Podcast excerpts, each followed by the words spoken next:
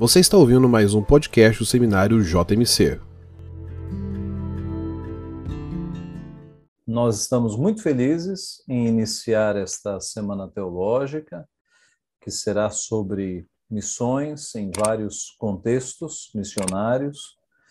Nós vamos iniciar esta semana teológica tendo a alegria de ter aqui conosco o reverendo Sérgio Paulo, que é o presidente da Agência Presbiteriana de Missões Transculturais, a APMT. Ele gentilmente aceitou fazer o início da nossa Semana Teológica e, na sequência, nós teremos uma palestra, uma exposição sobre as missões no contexto muçulmano.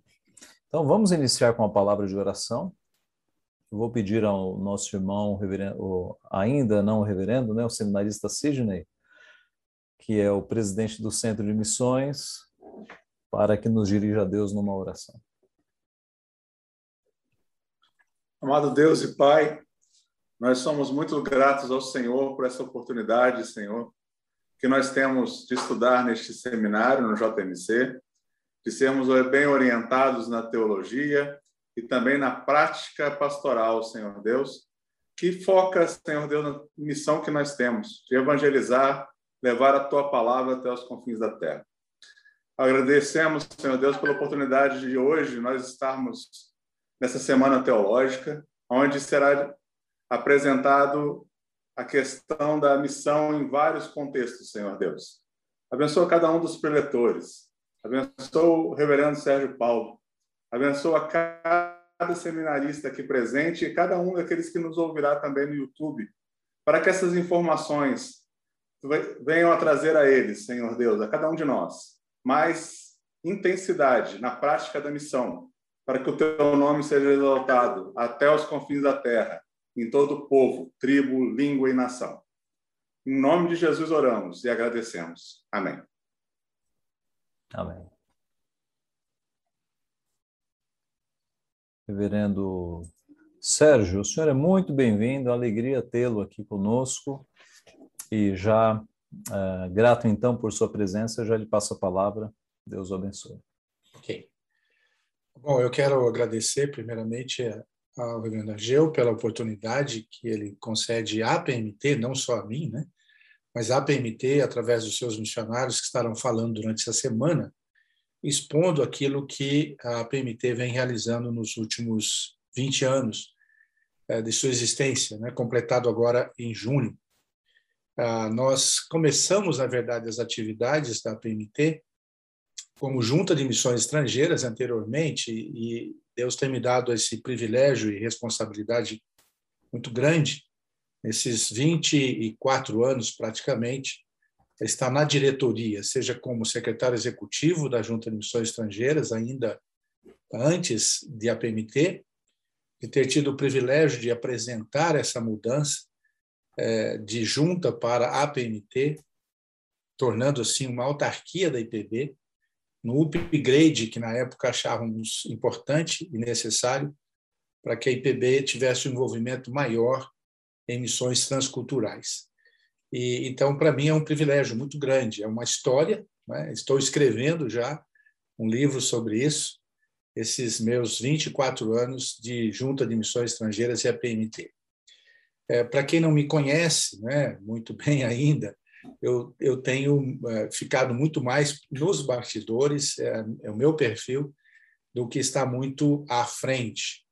É, e eu entendo que a gente consegue fazer muito mais coisas assim. E aí, então, nesses anos todos, é, uma coisa que Deus tem nos abençoado muito é que, quando tem um chamado específico, né, nessa questão da teologia pastoral e a vocação específica para a obra missionária é algo que a gente precisa estar bem focado para a realização. E com um testemunho pessoal, antes de introduzir a fala aqui, eu queria dizer que o meu chamado se deu na minha adolescência, algo muito importante isso. Minha conversão se deu na adolescência e também o chamado quase que simultaneamente. Embora sou filho de de presbiteriano, neto de presbiteriano, meu avô foi presbítero, plantador de igreja no Nordeste, de origem sergipana, eu sou de origem sergipana, meus pais, meu pai é sergipano, meu avô foi plantador de igrejas lá no sertão sergipano, na década de, de 20 para frente. Então, tem uma história dentro da IPB com familiar, não é? Dessa herança, mas na adolescência que eu tive o, o encontro com Cristo, ou Cristo me encontrou e, e, me transformou, e a partir daí eu tive essa convicção, um dia em que eu estava numa reunião de oração, com alguns indígenas vindo da missão Caiuá, eu sou originário de Campinas, São Paulo, e eles estavam cantando numa terça-feira Quanga Chapuraré. É isso que me faz cantar. E aí, ouvindo aqueles índios cantando, falando e testemunhando de Cristo ali, eu entendi que Deus tinha um propósito para a minha vida de olhar com foco ah, para esse ministério da transculturalidade, tanto no, no país como fora dele.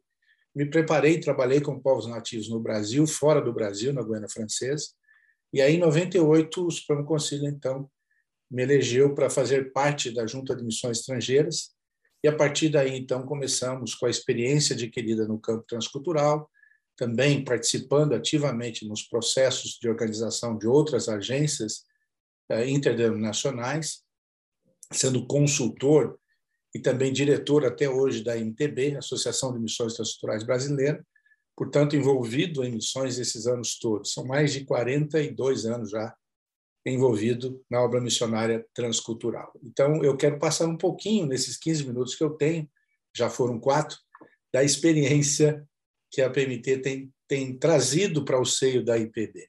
E os seminaristas que estão aí, ah, que provavelmente alguns deles têm o chamado para ir para um campo transcultural, mas é importante que a igreja local ela tenha pastores com essa visão e ela possa passar isso para as suas igrejas.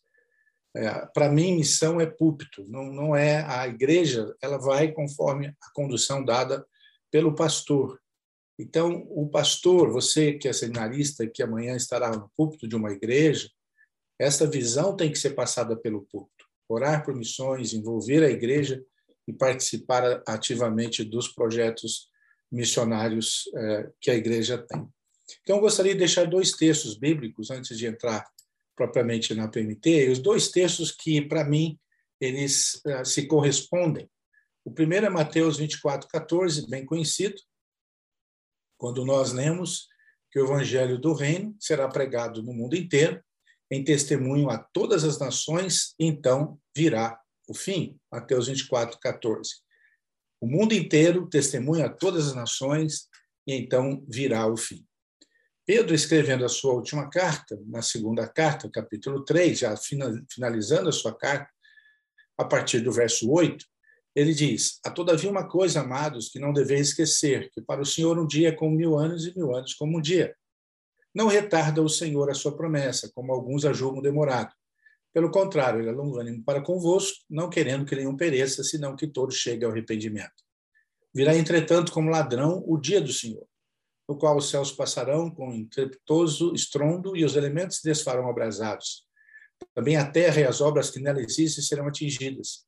Visto que todas estas coisas hão de ser assim desfeitas, deveis ser tais como os que vivem em santo procedimento e piedade, esperando e apressando a vinda do dia de Deus, por causa do qual os céus incendiados serão desfeitos, os elementos abraçados se derreterão. Muito bem, o que, que esses dois, dois textos trazem para nossa reflexão durante essa semana missionária? Primeiro, enquanto o evangelho do reino não for pregado a todas as nações, a todas as etnias, não virá o fim. Não virá o fim. E Pedro, na sua última carta, falando sobre este fim, ele diz aos irmãos que receberam a sua carta inicialmente que ele tem, eles têm que viver uma vida piedosa em santidade, esperando e apressando o dia do Senhor. Portanto, realizar a missão é nada mais, nada menos do que esperar e apressar o dia do Senhor. Como é que nós fazemos isso? Entendendo que se o evangelho do reino não for pregado a todas as nações, não virá o fim. Então, quem é que apressa a vinda do Senhor? A igreja, eu e você. Simples assim.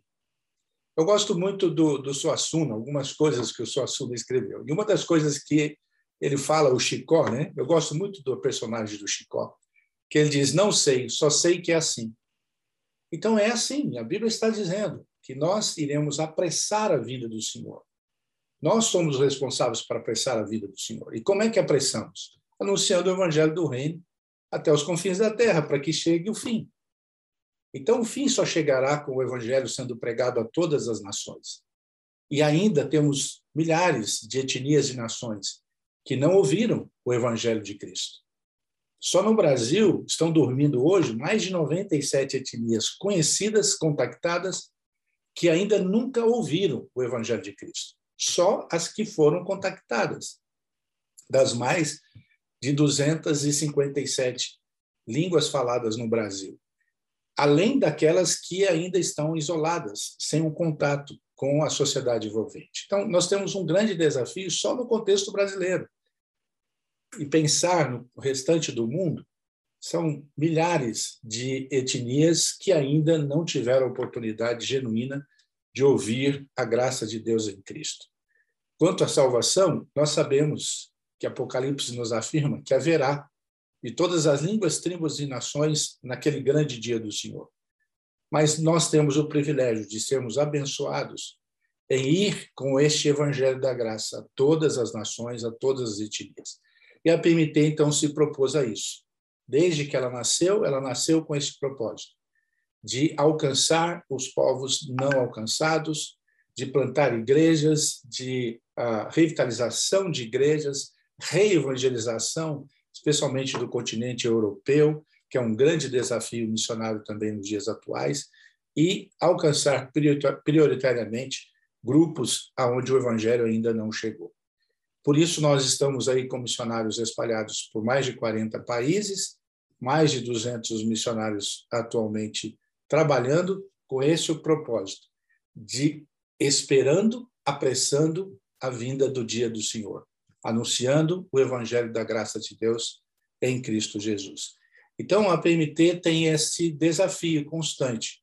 Por isso, os desafios na preparação teológica, na preparação missiológica, para que quanto melhor preparados estiver os nossos missionários, seja na área teológica, seja na área missiológica, podem continuar esta obra que nos foi dada como um privilégio para realizá-la como participantes que somos, né? como a palavra de Deus mesmo nos ensina, né?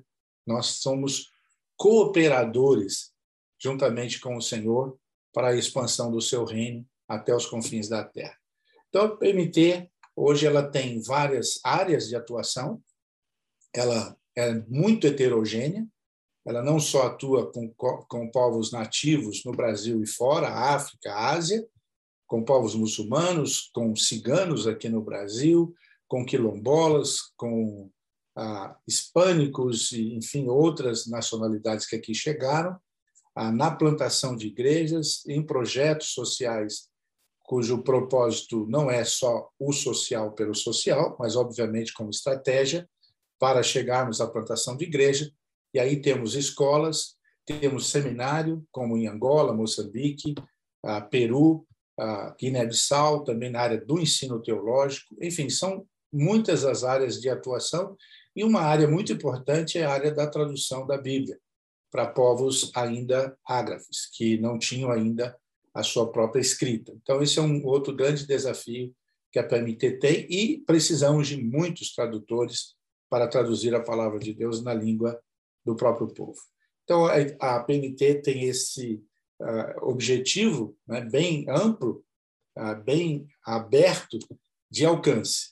E Deus tem nos dado a graça nesses últimos anos, esses 20 anos de existência da PMT, de ver o crescimento é, que ela teve para a glória de Deus. Então, é, isso traz para a gente grandes responsabilidades, mas alegria e prazer em ver igrejas nascendo, igrejas sendo plantadas e organizadas oficialmente nos seus países, como na Guiné-Bissau, próprio Senegal, Romênia, na própria na Itália, eh, aqui no Brasil, na Espanha, com povos nativos. Esse final de semana mesmo nós tivemos a organização da primeira igreja genuinamente presbiteriana indígena, com vários grupos étnicos presentes, com mais de cinco grupos étnicos, lá em São Gabriel da Cachoeira. Então, uma bênção muito grande ver uh, o que Deus está fazendo através dos missionários da PMT. Nós aqui somos apenas as ferramentas e instrumentos para facilitar que os missionários cheguem ao campo e realizem os seus trabalhos. Espero que essa semana seja uma semana desafiadora, que vocês possam aproveitar bastante todos os missionários que estarão falando aqui. O, o reverendo Agripino, que é o nosso executivo, ele estará falando também, e aí ele estará dando mais detalhes a, a respeito das, das, onde estão os nossos missionários, os campos, etc., ficará com ele.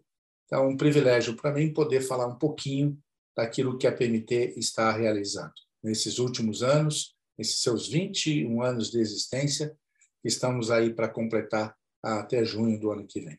A IPB, na verdade, tomou duas decisões que para mim foram, foram fundamentais ah, no ano de 2000 que o Supremo Conselho de 2002 referendou, que foi o divisor de águas na história da IPB.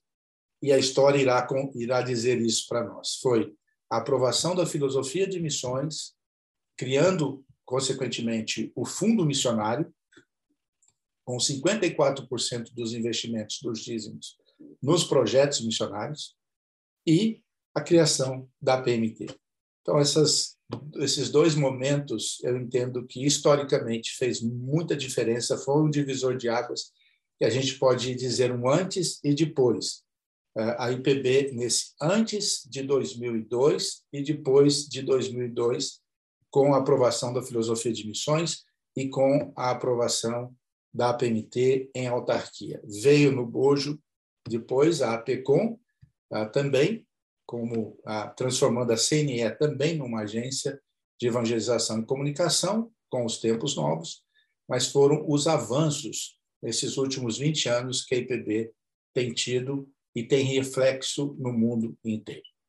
Que Deus abençoe essa semana, que a graça de Deus fortaleça cada um, vocês continuem firmes no propósito de conhecer mais o Senhor, para que possamos esperar e apressar o dia do Senhor. Muito bom, muito boa palavra do reverendo Sérgio Paulo. Agradecemos muito. De fato, nós temos agora uma boa introdução à nossa semana teológica, não é? Muito bem, muito bem-vindo. Tem a palavra, que Deus te abençoe. Amém. Alama, o assalam, a graça e a paz. É uma alegria estar com todos vocês. É, já pedi desculpas para o reverendo Ageu, até pela minha vestimenta aqui. Mas não estou de camiseta regata, viu? Porque eu estou num, num, lugar aqui que eu ganhei de uma igreja, então é, é muita é piscina, é, e aí então eu estou assim bem à vontade mesmo. E eu agradeço a, a, confiança e a oportunidade de compartilhar um pouco sobre a, a, evangelização. Eu gosto de falar muito sobre o discipulado em meio a, aos muçulmanos, né? E especificamente é, em meio ao povo árabe, que é o, o local é um nicho que eu, que eu transito é, há muitos anos. É, como o reverendo disse, eu me formei no JMC em 2007. É, foram quatro anos de estudo e morei em Oman, não Amman, mas Oman, um país na Península Arábica, durante dez anos. Eu entrei na PMT em 2008. Em 2010, após cumprir os, os requisitos, eu cheguei então em Oman até dezembro de 2019, onde infelizmente é, houve um processo é, muito duro é, com a polícia, é, de interrogatório, de prisão e enfim uma deportação. Né? Foi um milagre de Deus eu estar aqui hoje no Brasil. Era para eu estar preso, é, cumprindo uma sentença de sete anos. É, depois eu vou falar um pouquinho de uma maneira breve sobre isso, mas já uma experiência de 12 anos com, com o povo árabe, né, especificamente é, com muçulmanos. E já é, introduzindo um pouquinho a questão do preparo é, para trabalhar com os muçulmanos, porque o reverendo Sérgio falou muito agora sobre a APMT, e ele falou muito sobre essa questão do preparo teológico e o preparo missiológico. E eu gosto de desromantizar essa questão é, de ser um missionário porque muitas igrejas têm a visão romântica de ser um missionário e muitas têm a visão errada de ser um missionário. Por exemplo, o missionário é aquele que não deu certo na vida. O missionário é aquele que é, não passou no vestibular para medicina, não conseguiu ser engenheiro, ele vai para o seminário, aí ele não consegue uma igreja boa, ah, então manda o cara para a África, manda o cara lá para a Ásia. É, e pelo contrário, né? Os missionários eles têm que ser uh, os, os, pastores, os pregadores, os discipuladores uh, mais bem preparados é, por conta de todo o contexto ali vivido. Não que os pastores de igreja local não tenham que ser missionários, é, bem preparados, não é isso que eu estou dizendo. Mas o preparo é muito importante, né? Então, é, um, um, seminário, né, a questão de missiologia que a própria PMT oferece através do, do CFM, né, e outros cursos. Isso é muito importante para você saber aonde você está caminhando, você conhecer né, o, o público-alvo, aquela pessoa que vai ser é, o alvo da sua evangelização, da sua pregação. Então, é muito importante o preparo. Então, além do seminário, é, eu fiz uma universidade, eu sou graduado em educação física, porque eu já sabia onde eu queria estar.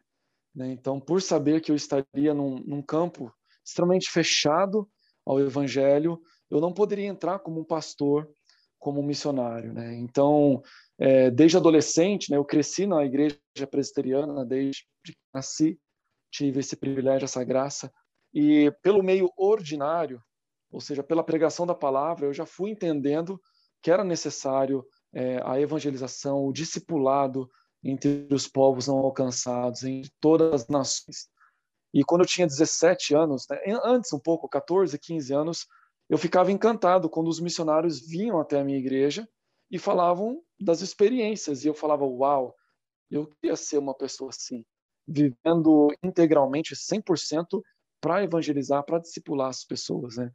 Então, aquilo ali eu já começava a ver na palavra de Deus, através do meio ordinário, mas quando eu tinha 18 anos, eu organizei na minha igreja, com os meus melhores amigos, de uma maneira informal, uma viagem missionária ao Paraguai. Peguei um campo da PMT e eu falei com os meus amigos, vamos lá. A gente fazia muito evangelismo é, é, em praças, é, em escola bíblica de férias, os programas da igreja. Eu falei para eles, eu quero ter uma experiência transcultural. E ali a gente é, ensaiou peças de teatro, músicas, de, de qualquer maneira para servir ali a comunidade no Paraguai, aquele campo. E ali Deus confirmou aquilo que ele já vinha falando de, da maneira ordinária na palavra dele. E de uma maneira extraordinária, ele usou até uma reportagem numa televisão que me chamou a atenção sobre os povos não alcançados, especificamente era o, o Talibã, quando estava no poder no Afeganistão no ano 2000, eu tinha 18 anos. E ali então eu fiquei chocado em saber que existiam povos que oprimiam, que é, viviam é, cegos numa religião tão é, escravizadora, uma religião aparentemente tão linda e maravilhosa, mas que não era o caminho é, verdadeiro e único em Jesus Cristo. Então, de uma maneira extraordinária, Deus me chamou a atenção para os povos não alcançados. E ali, então, eu comecei a, a ir pra, é, fui para a faculdade já pensando num, num, campo de difícil acesso e a graduação é, com, conseguiria me colocar, então, nesse país. E aí, depois da minha graduação, eu estava doido para ir para o campo e muitas pessoas me aconselharam, não, faça um seminário, estude mais. Louvo a Deus por isso, porque meu desejo era de ir logo para o campo. Então, fiz o seminário, depois o CFM, depois levantando é, recursos nas igrejas. Depois de 10 anos de preparo, eu finalmente fui e não cheguei em Oman, cheguei na África do Sul para aprimorar a língua inglesa, para ser uma língua ponte, para aprender o árabe. Depois de 10 anos é, de muito preparo e estudo, eu cheguei então em Oman e ali então trabalhei por 10 anos e hoje tem um projeto no Iraque que ele já se iniciou em junho, mesmo estando no Brasil. Eu vou explicar isso daqui a pouco. Mas, queridos, é, a gente precisa definir e entender de uma maneira rápida o que é o islamismo, o que é o muçulmano, porque não são coisas diferentes. O islamismo é a religião, creio que todos já saibam disso. Então, vou falar de uma maneira muito breve. Existe uma religião chamada islamismo, uma religião que nasceu através de revelações, assim como eles acreditam, através de Mohammed, uma pessoa simples que Deus então utiliza para se revelar novamente, já que a revelação de Deus havia sido corrompida, a Bíblia. Então essa é a visão é, da religião do islamismo. Deus revelou, e então os judeus e os cristãos começaram a corromper essa revelação para satisfazer as suas necessidades, para que o, o, o, caminhar na religião fosse mais fácil. Por várias maneiras, eles acreditam que os judeus e os cristãos corromperam, adulteraram a revelação divina. Então, por conta disso, Deus ele teve que se revelar novamente.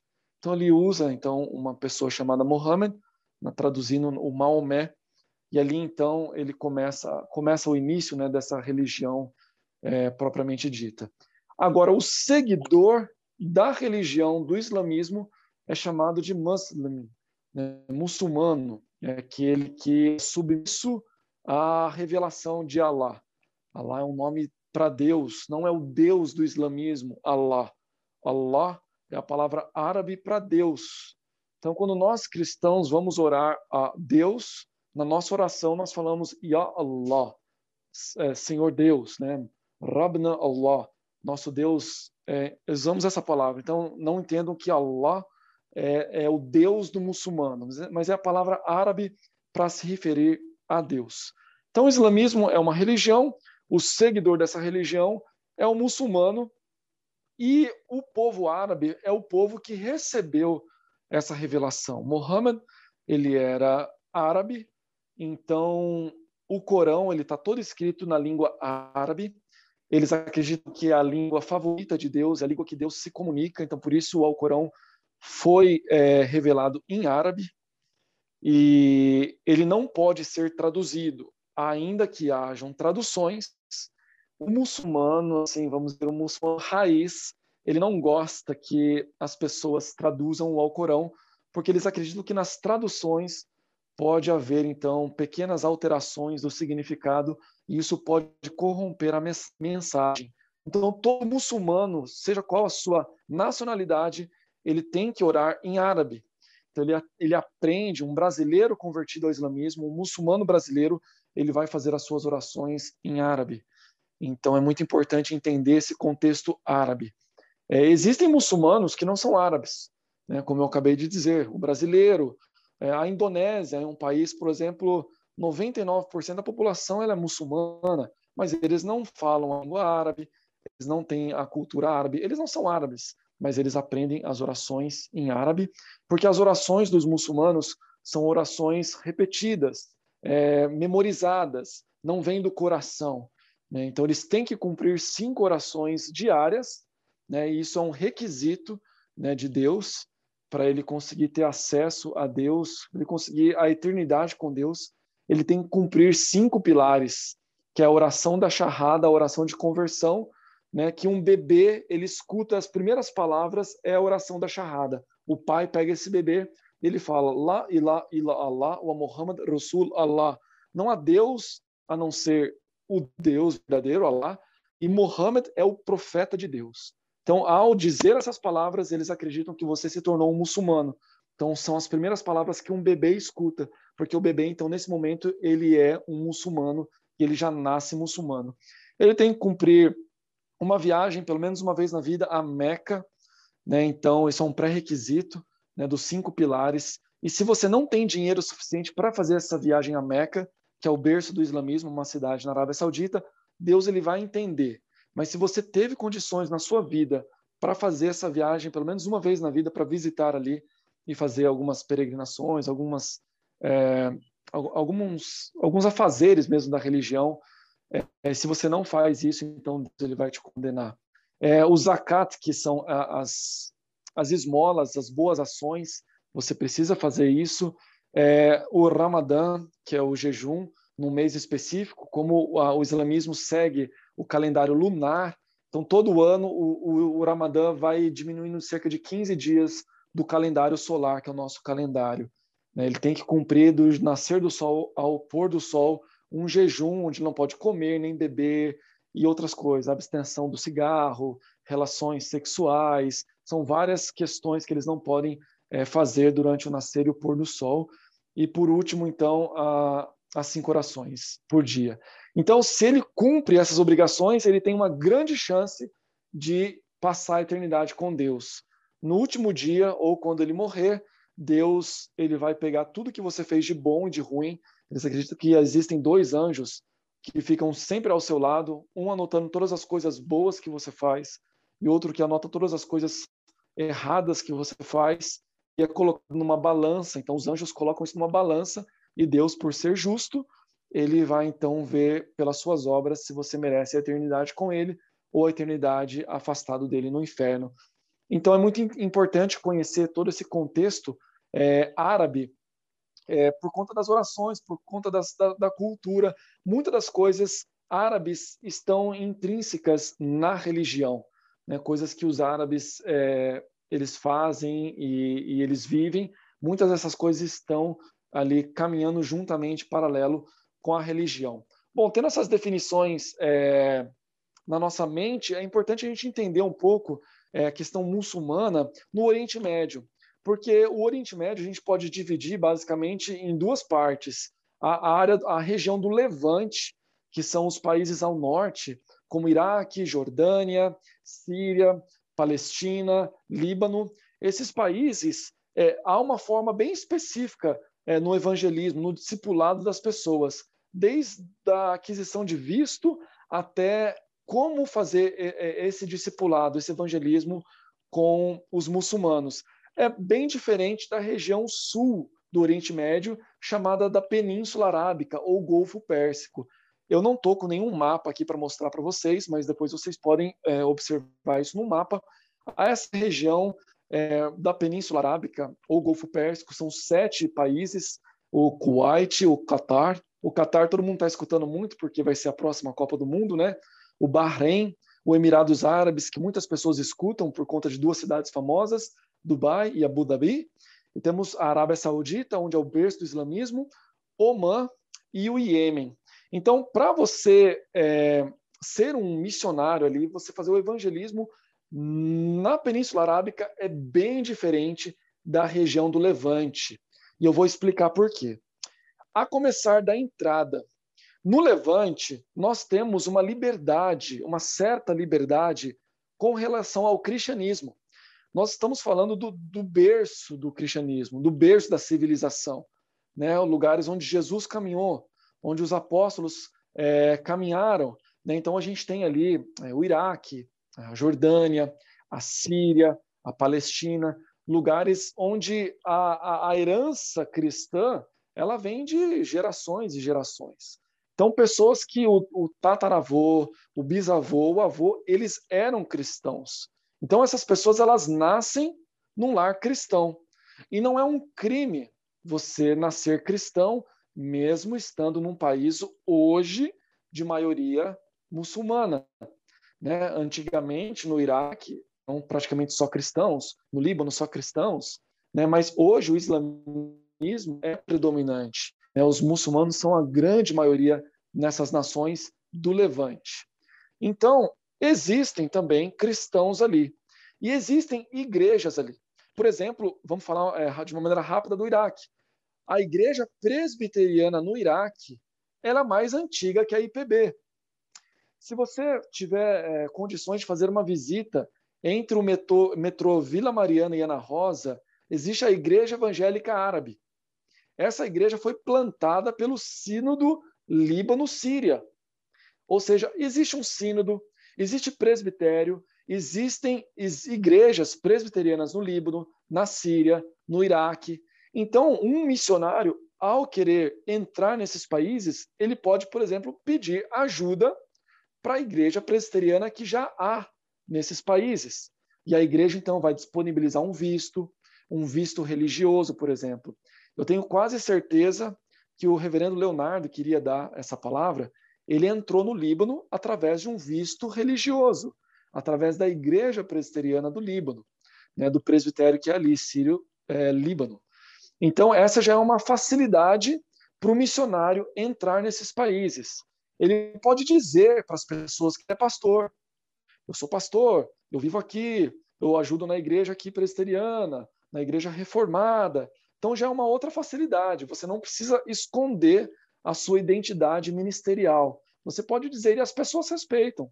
Até o muçulmano ele vai respeitar muito o pastor, o missionário, por ser uma, um ministro religioso. Então, há um respeito. Então, isso é muito diferente na, é, comparado com a região da Península Arábica. A questão que no norte você não pode evangelizar os muçulmanos. Você não pode falar de Jesus, você não pode compartilhar sua fé com um muçulmano. Isso vai trazer um grande problema para a sua vida. Alguns países existe uma lei que isso é proibido. Então, pela lei isso é proibido. Alguns países não está na lei que é proibido, mas na prática isso é proibido, isso vai gerar um grande desconforto e muitas consequências se descobrirem que você está evangelizando, compartilhando da sua fé com um muçulmano. Então, uh, nos países do norte, há questão também da economia e política. São lugares onde há uma certa fragilidade uh, com relação à, à estabilidade uh, civil, estabilidade política, instabilidade econômica. Tudo isso faz com que a entrada de missionários ela é mais fácil por conta da ação social, por conta de ONGs. Então, a gente vê, por exemplo, a Síria. A Síria está arrasada, devastada por conta da invasão do Estado Islâmico e é até proibida a entrada de estrangeiros lá. São raras exceções estrangeiros hoje conseguindo entrar na Síria. Nós temos um colega, um amigo de ministério, o reverendo uh, Jorge, ele tinha um projeto para a Síria. E quando ele iria entrar na Síria, o Estado Islâmico invadiu. Então ele não conseguiu entrar na Síria, ele está trabalhando no Líbano, né? Então ele não deixou de servir, de trabalhar, está no Líbano trabalhando, mas a Síria está devastada pela guerra. Então, devagar, hoje, ONGs estão conseguindo chegar na Síria para ajudar a população é, que está sofrendo ali por conta da economia, da política, né, com várias necessidades. No Iraque, por exemplo, a região norte do Iraque é uma região que é o Estado curdo. Então, uma região estável, ainda que há uma certa instabilidade, é uma região estável. Há muitos campos de refugiados no norte do Iraque. E muitos sírios migraram para ali. Próprios iraquianos fugindo de perseguições e de guerras vão para o norte do, do Iraque. Então você consegue chegar com uma ONG, você consegue chegar com ação social, como um médico, como um dentista. Né? Então, há uma facilidade para você entrar, para você trabalhar, para você estar em contato com o povo para poder compartilhar da sua fé. Essa é a grande diferença da Península Arábica, o lugar que eu trabalhei nos últimos 10 anos, porque ali é proibida a ONG, é proibida a ação social. São países ricos, países onde eles precisam de muitos estrangeiros ali. Mas esses estrangeiros, eles estão ali para serem engenheiros, para serem médicos, enfermeiros, para serem mão de obra pesada, pedreiros, frentistas, jardineiros. Né? Então, muitas profissões os árabes querem ali porque eles não têm é, qualidade, é, não têm mão de obra específica, quali qualificada. Então, eles precisam de muitos estrangeiros para trabalhar nesses países. Então, eles pagam muito bem, eles têm muito dinheiro por conta do petróleo, do gás, são países bem mais desenvolvidos. Mas ali é proibida a entrada de missionários, é proibida a entrada de ministros religiosos, com raras exceções, um ministro religioso consegue um visto. Por exemplo, em Dubai, é, 80% da população é estrangeira. Então, o governo já assume que há cristãos nesses 80%.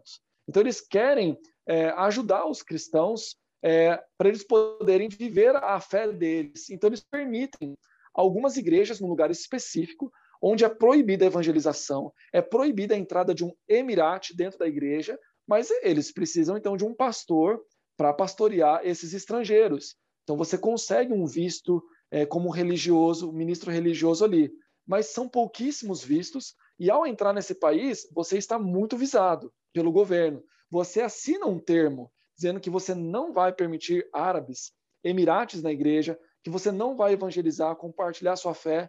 Então, que missionário vai querer esse tipo de visto? É muito complicado. Então, você precisa de uma profissão. Foi o meu caso. Eu entrei com visto através da minha graduação em educação física e consegui um visto de técnico de esportes. Ali, então, eu abri uma escola de futebol, uma academia de futebol, e ali eu tinha, então, o meu visto de trabalho para poder estar é, trabalhando no país. Então, essa é a grande diferença. Por isso que são poucos missionários no Oriente Médio e menor ainda a quantidade de missionários na Península Arábica. Então, eu já desafio todos que estão nos escutando, se você tem uma profissão ou se você vai fazer uma validação de diploma, é, que você pare para olhar com mais carinho para a região do Oriente Médio, especificamente a região do Golfo, que existem pouquíssimos missionários ali trabalhando entre né, esse povo árabe, esses muçulmanos. Então, essas são as grandes diferenças entre trabalhar no norte do Oriente Médio, a região do Levante, e no sul, Península Arábica. Existe uma diferença grande também quando você vai evangelizar, quando você vai discipular os muçulmanos que estão em outros países que não são árabes, porque não há uma certa é, perseguição. Né? Você vai falar de Jesus para os muçulmanos na França, você vai falar de Jesus para os muçulmanos no Brasil. Não há uma perseguição pela lei, né? é só algo informal. Né? A pessoa ficar, às vezes, ofendida com você, a pessoa não querer ter esse tipo de conversa com você, mas você está tranquilo, porque não há algo na lei que te proíba. Então, essas são grandes diferenças de você trabalhar com muçulmanos, ou no Oriente Médio, ou fora do Oriente Médio. E no Oriente Médio, nessas duas áreas, norte e sul. Bom, vamos seguir um pouquinho a questão de entender o contexto religioso. Né? Eu vou falar de uma maneira bem prática como se dá é, essa questão do discipulado, mas eu só estou preparando esse terreno para a gente entender melhor a, a questão prática.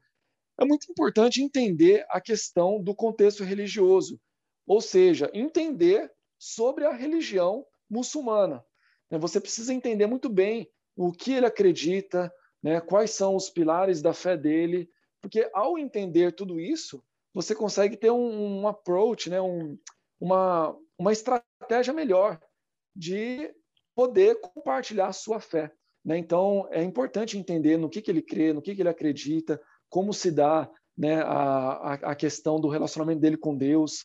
E aí você tem que começar a pesquisar né, o que significa Deus para o muçulmano, o que se, ele, ele entende a questão do pecado original, né, é, ele entende a questão da separação do pecado, se a, uma pessoa ela nasce com pecado ou ela vai começar a, pe, a é, pecar é, com um certo número de idade, né? Porque se você vai falar que Jesus é o Salvador, é o Salvador de quê? É o, Salvador para quê? Para que eu preciso um Salvador? Né? Então é muito importante você entender a, a fé da pessoa para você conseguir usar a melhor estratégia para apresentar a sua fé para essa pessoa. E nesse momento é muito importante você entender a questão do, do contexto islâmico teórico para o islamismo prático. Porque ao me preparar aqui no Brasil, eu fui lendo muitos livros no que acredita o muçulmano, o que fala o Alcorão, o que o Alcorão diz, e você vai colocando toda essa informação teórica na sua cabeça, o que é extremamente importante e válido. Mas quando você chega no país, você vai ver que existe uma diferença enorme entre a teoria e a prática. É a mesma coisa no cristianismo. Se você vai no calçadão na Sé e você pergunta para uma pessoa, você é cristã? Ela vai falar sim. E você pergunta, o que você, em que você acredita? Me fala cinco pontos da sua fé. E aí você entrevista uma outra pessoa e uma outra pessoa, e de dez pessoas que você vai entrevistar, você provavelmente vão, vai ter dez respostas diferentes. E se você fechar um pouquinho o funil, você é evangélico? No que você crê? Ainda assim vai ter um leque muito grande de variação de respostas, né? Por conta das igrejas reformadas, das igrejas pentecostais, neopentecostais. É a mesma coisa no islamismo. Existe a coisa teórica e existe a prática. Dependendo do local que você tiver, existe o sincretismo, né? Oman, por exemplo, era um país onde eles são muçulmanos. O Corão ele proíbe o sincretismo, ele não permite isso, mas existiam muitos bruxos em Oman. Né? O pai do meu melhor amigo lá em Oman, ele era um dos bruxos mais famosos do país.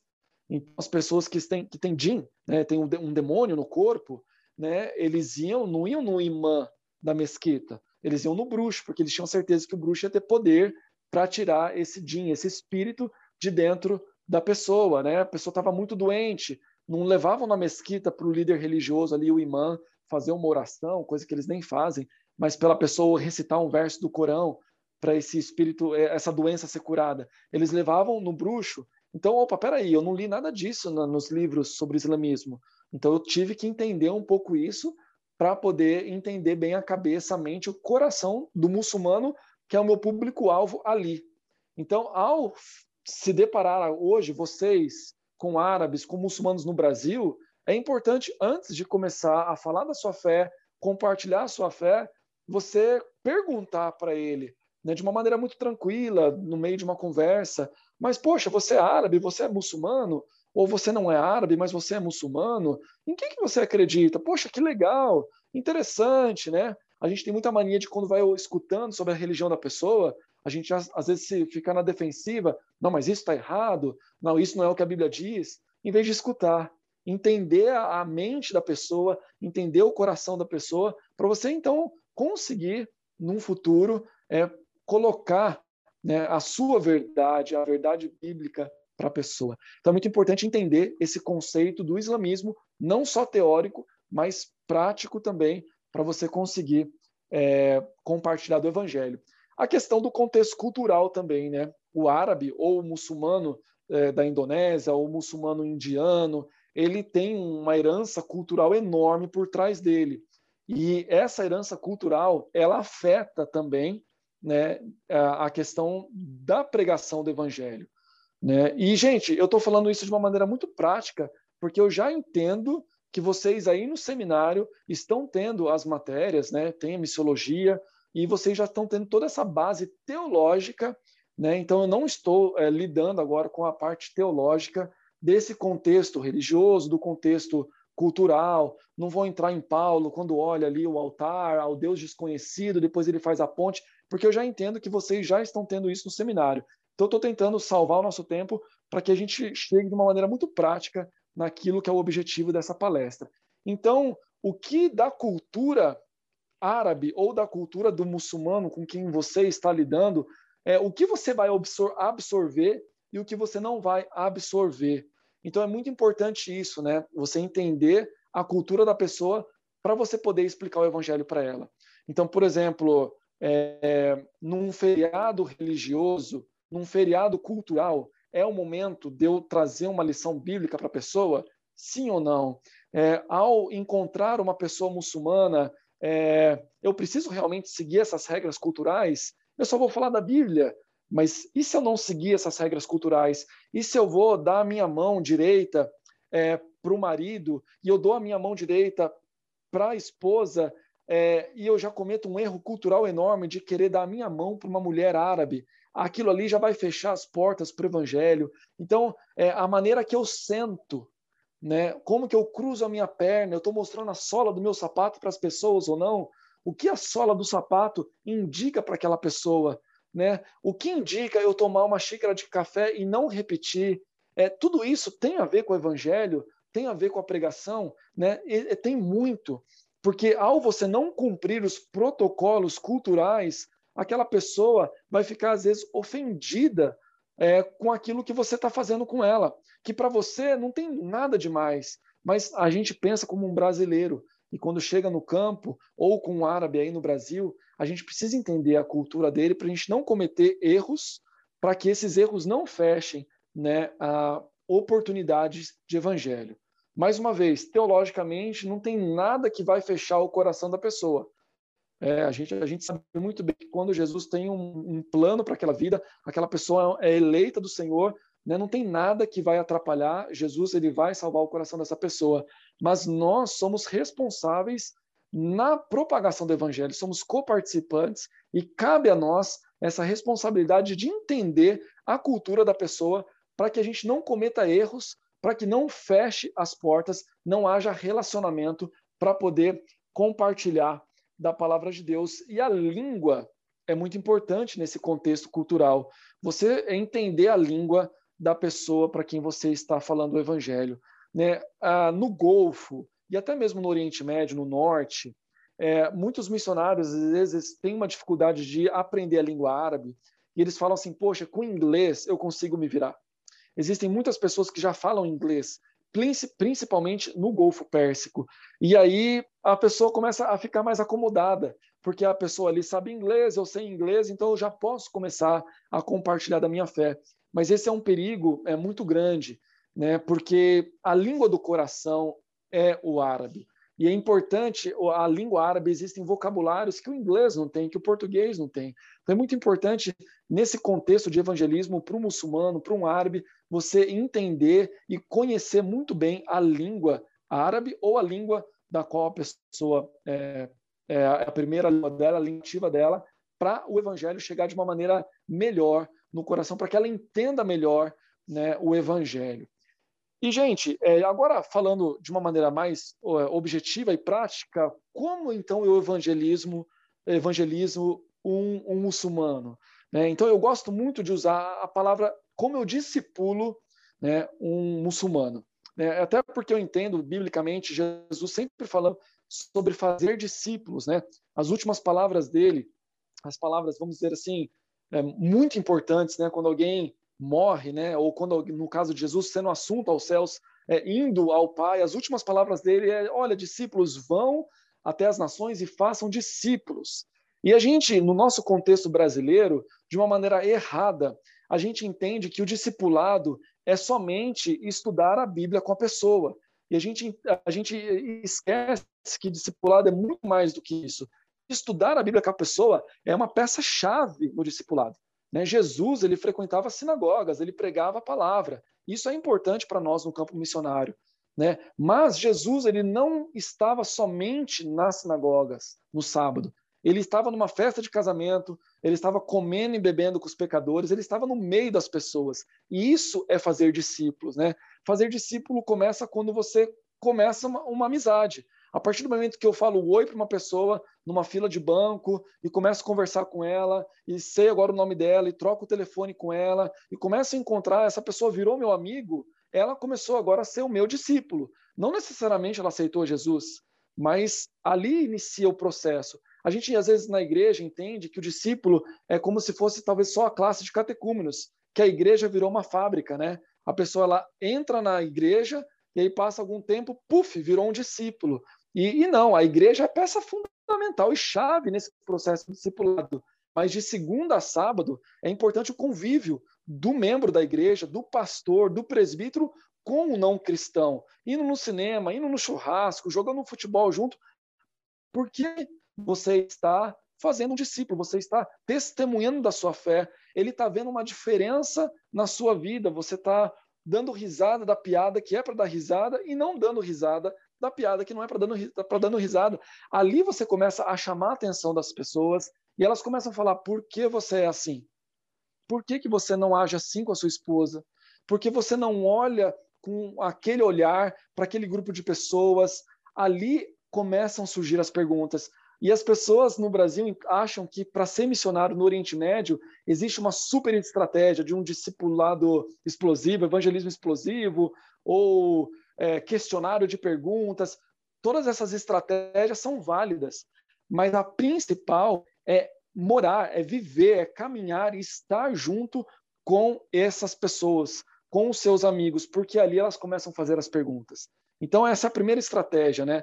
É estar no meio dos não cristãos, estar no meio das pessoas, vivendo com elas, participando com elas, fazendo as coisas que a cultura fala para fazer. É claro que as coisas que são pecaminosas, que vão contra a palavra de Deus, que a cultura pede para fazer, isso nós não vamos fazer. Isso eu não fazia. Mas aquilo que não era pecaminoso, eu estava fazendo com eles. Isso chamava muita atenção deles. E por isso eles perguntavam, Júnior, por que você está aqui? Por que, que você faz assim? Por que, que você não faz assado? Você parece um muçulmano muito melhor do que a gente. Né? Porque um muçulmano, muitos deles são nominais. Né? Eles vão nas mesquitas na sexta-feira, eles até vão durante a semana, às vezes, fazer as orações, mas por dentro há um vazio muito grande. Não há um relacionamento com Deus. Né? Deus, para eles, é um Deus muito distante. Né? E quando eu falo do meu Deus, quando eles perguntam em que, que você acredita? Você é brasileiro, você é cristão. Então, o que, que você acredita? Ah, eu acredito num Deus que há um relacionamento direto com Ele. Eu, eu falo com Deus, eu, eu escuto a voz de Deus através da palavra, e, e, também nas minhas orações. O Espírito Santo habita em mim, Deus habita em mim. Então, tudo isso é muito novo para eles. E isso chama a atenção deles. Então, só chama a atenção por conta do discipulado, por estar presente. E agora, algumas estratégias é que quando é, esse, esse relacionamento ele começa a se aprofundar, agora, de fato, vai acontecer algo mais específico de estudo da palavra. Essa pessoa já é sua amiga, ela já vê uma diferença na sua vida, você já começa a dizer poucas coisas sobre a sua fé, que ela pergunta, até então que essa pessoa ela quer saber mais da sua fé. E por onde começar? Né? Por onde não começar? Em Jesus. Né? A gente sempre começa um estudo da Bíblia ou a responder as questões sobre em que você acredita, Júnior. Ah, eu acredito num Deus criador. Ali é a base de tudo. Nós temos sempre que começar com um Deus criador um Deus que cria todas as coisas. A gente começa a dizer que Adão e Eva realmente eles Adão era o nosso representante, explicar o significado da palavra em hebraico de Adam, de depois ir no Novo Testamento só para falar desse versículo que Adão era o nosso representante, que o pecado entra no mundo. Então é muito importante essas questões. E não de falar de cruz, não de falar de salvação, de redenção, não de falar de Jesus, e falar que havia uma comunhão com Deus, que houve uma separação, né? Então todas essas coisas vocês sabem. E é nessas questões que nós temos que começar, né? Apresentar essa questão da separação, né? Mas que Deus já promete que essa, essa separação vai ser restaurada, que Deus é, é ele já ele provê ali é, é o, o, o, primeiro sacrifício, né? É importante dizer que Adão e Eva estavam nus e eles cozeram ali, eles fizeram com folhas e Deus falou: não, alguém já vai pagar o preço né, por, essa, por essa vergonha que vocês estão sentindo, por esse pecado. E ali já então há o primeiro sacrifício, pegam as peles, ali já há o primeiro derramamento de sangue. A gente não vai já nesse momento falar: olha, Jesus. Não, mas essa sombra, essas pistas já são peças de um quebra-cabeça que vai ser coroado ali em Cristo, né? Que Deus ele deu a arca, Deus ele proveu a salvação para Noé, né? Depois entrando ali a questão do sacrifício, é muito importante ir caminhando no Antigo Testamento, colocando todas essas questões, né, da substituição do filho, né, de Abraão. Eu nem gosto de usar Isaac, né, porque para eles, para o muçulmano, era Ismael que estava ali na, naquele altar. Então, para não haver já uma um debate ali, eu falo, então o filho de Abraão ia ser sacrificado, e aí Deus então ele provê, mais uma vez, Deus provendo, né? E há então uma substituição, alguém pagou o preço. Então é muito importante começar no Antigo Testamento, até então, de alguns meses de, de conversa, né? Meses de estudo, vai fazer muito mais sentido falar agora João Batista quando aponta, olha, eis aqui o Cordeiro perfeito de Deus que tira o pecado do mundo. Ali vai fazer muito mais sentido alguém vir, um representante vir, que tem que ser santo, e só Deus é santo, né? não uma criança com oito, nove, dois anos de idade é santa. Então, tudo isso já conhecendo a religião, a cultura, a gente consegue, então, de uma maneira didática, prática, ir apresentando o evangelho, começando no Antigo Testamento até chegar em Jesus Cristo na redenção. Isso é o que nós temos que fazer com os muçulmanos. Né? Se você vai usar vídeos, né, existe uma série chamada Al-Masira, são 17 capítulos que vai da história é, da criação até a redenção. Se você quer usar isso, amém. Se você mesmo quer elaborar questões, amém. Se você quer pegar já um conteúdo é, que já está pronto, que segue essa linha, amém. Mas o fato é, temos que começar no Antigo Testamento até chegar em Jesus, porque isso vai fazer muito mais sentido na cabeça do muçulmano. Se você já chega falando que Jesus é Deus, que Jesus é o Filho de Deus, na primeira, segunda conversa, ele vai ficar muito bravo, vai falar que você é um idólatra e não vai querer escutar mais as suas palavras pelos próximos dias. Então é muito importante evitar discussões, evitar é, você dizendo você precisa disso, você está errado, você precisa conhecer Jesus. Então isso é muito ofensivo para o muçulmano. A gente, como bons presbiterianos, a gente descansa na soberania de Deus, na eleição de Deus. A gente não precisa ficar desesperado, colocando o dedo na cara das pessoas, dizendo que elas estão erradas. Né? Existem momentos que é, precisa confrontação, é claro, não estou dizendo que a gente tem que aceitar tudo que as pessoas falam, mas a gente tem que ter muito equilíbrio nesse momento para a gente manter esse amigo por perto, para poder então apresentar a Jesus é, de uma maneira que ele vai entender. E por último, meus irmãos, antes de eu terminar, de uma maneira bem prática, é muito importante é, quando a pessoa começa a entender esse processo da salvação, é, começa a dar os primeiros passos, né, ali é, é no, no, na vida cristã, na vida com Jesus, a gente nunca esconder da pessoa a questão do sofrimento, né? nunca esquece, é, esconder da pessoa a questão da perseguição. Né? É, graças a Deus nós temos uma teologia muito boa. A gente não fica falando que ser cristão é viver num mar de rosas, num de vitórias, de conquistas, de bênçãos. Isso faz parte, isso existe, mas essa maneira plena é o céu. Né, que aqui no mundo, Jesus ele já diz para as pessoas: olha, vocês vão passar por sofrimento, por aflições. É, ele já ensina os discípulos que eles vão ser como ovelha no meio de lobos. A gente vê ali Filipenses 1:29 dizendo que nos foi dada a graça de não somente crer, mas de padecer, de sofrer por conta de Cristo Jesus. Então, isso tem que já fazer muito sentido para a cabeça dessa pessoa que está conhecendo, já está a ponto, humanamente, a ponto de se converter, né? ou já nova na fé, um novo convertido, que ele vai passar por sofrimento, perseguição, mas isso é um privilégio. Isso é uma bênção isso vem de Deus, vem do Senhor, não é só, ah, você está em pecado, por isso você está sofrendo, né? teologia errada. Nós temos que ter essa, essa, essa ênfase nessa teologia muito importante do, do sofrimento, para que quando a perseguição chegar na vida desse muçulmano, porque vai chegar, ele não pense que Deus se afastou dele, ou que ele é, tomou uma atitude errada, ah, eu deixei o islamismo, agora Deus está me punindo, eu estou sendo amaldiçoado, mas para que ele entenda, porque as perseguições chegam, né? principalmente para os muçulmanos, é, você nascer num lar muçulmano e você aceitar Jesus, isso significa que você vai ser perseguido. Dependendo do país, você vai ser morto, dependendo do país, você vai ser preso, e em todos os países você vai ser amaldiçoado pela sua família, você vai ser rejeitado pela sua família, você vai perder o nome, você vai perder direito à herança, há, há, um, há um desprezo enorme. Então, isso acontece em qualquer lugar, mas em alguns lugares você vai morrer por isso. Né? Você vai ser preso. Hoje mesmo, um rapaz no Bahrein passou por um julgamento, é, porque ele aceitou Jesus e ele estava evangelizando. O pai dele era a testemunha principal da acusação e ele pegou é, 10 anos de prisão, ou então ele tem que pagar uma multa de 272 mil reais, já passando para nossa moeda, para ele não ficar preso.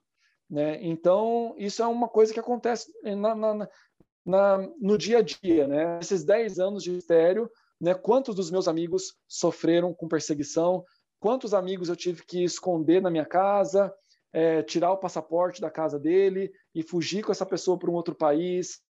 Né? Quantas pessoas a gente deu porte é, até hoje estão sendo perseguidas né, por conta do evangelho. Então é muito importante frisar isso é, para um muçulmano, né, quando ele já está, entre aspas, né, humanamente falando, a ponto é, de, de tomar uma decisão por Cristo Jesus, né, ou já novo na fé.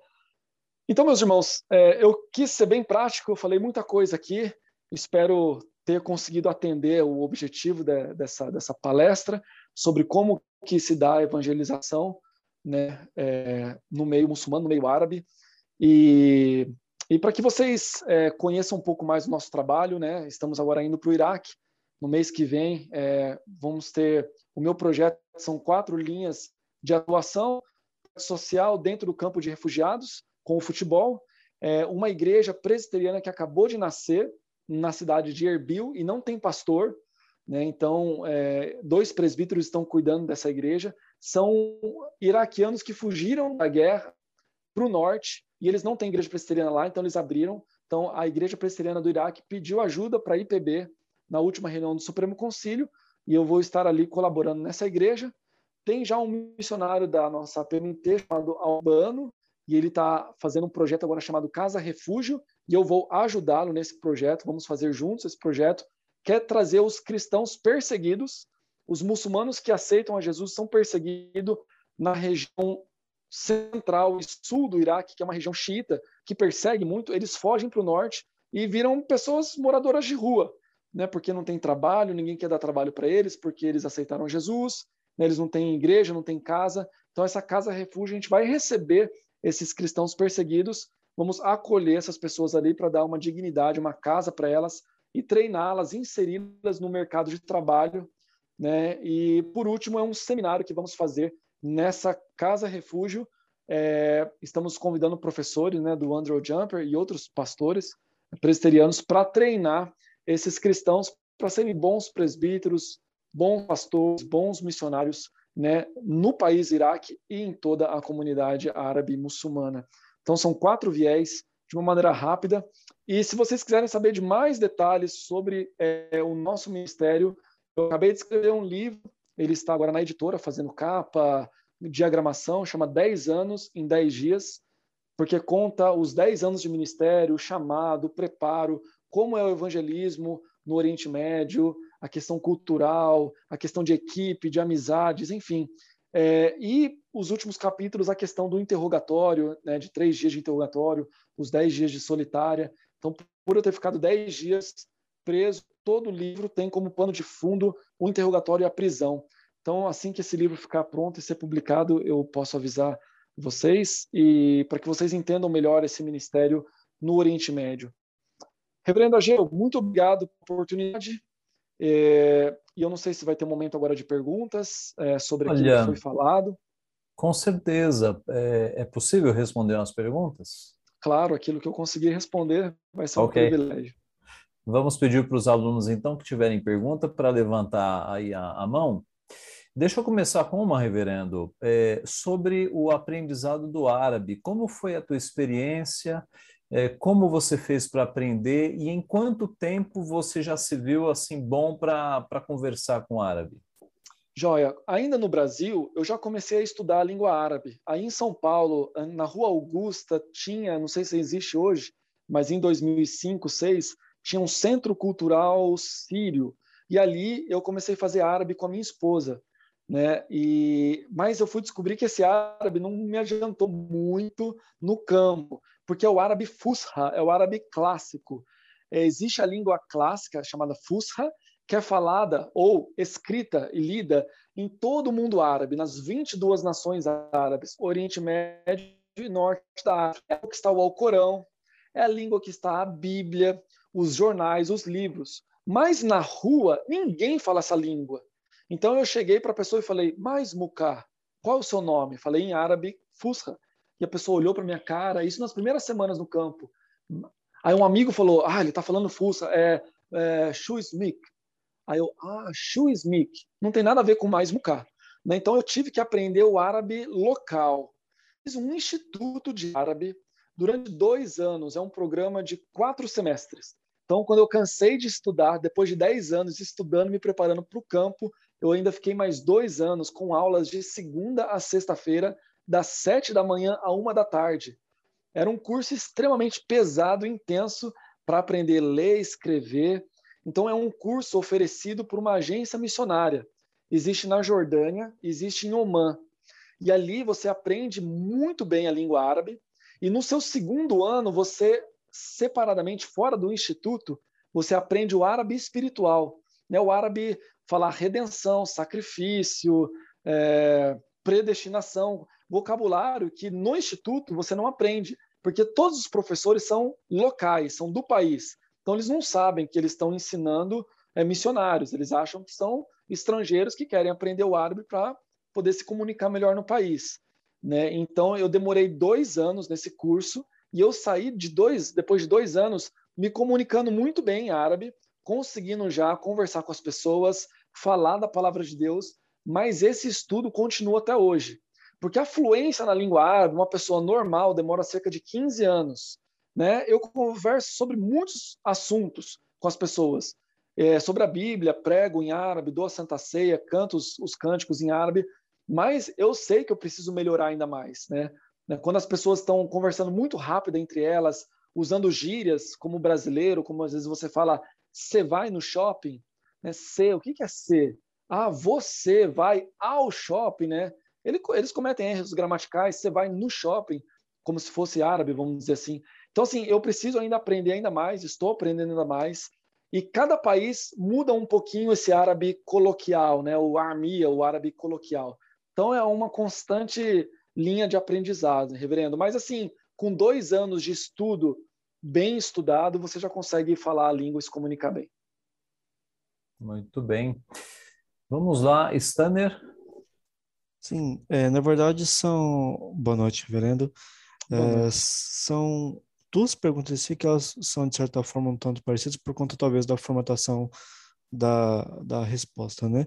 Primeiramente, quando a gente conversa com um muçulmano que nós queremos conhecer, só que numa via de mão dupla, ele também quer nos evangelizar, aqui no Brasil, por exemplo, você quer evangelizar muçulmano e aquela via, né? É, muitas vezes você conversa com eles e por estar em um país que é cristão, ele tem uma visão de Jesus um tanto quanto mais branda. Ele trata Jesus, você escuta, por exemplo, de um sheik, como eu já escutei aqui na minha cidade, que Jesus era só mais um dos profetas, assim como os outros profetas. É, a gente sabe que na realidade em um país muçulmano eles não pensam exatamente dessa forma. E só que eles não te falam a forma que eles pensam. Então, como o senhor vive no gostaria de saber essa forma que eles de fato enxergam Jesus na teologia muçulmana, vamos dizer assim, e a outra são os riscos que aquele resquício da, da doutrina de Maomé podem causar dentro da igreja, porque essas pessoas ficam anos né, aprendendo sobre o islamismo, sobre os ensinamentos de Maomé.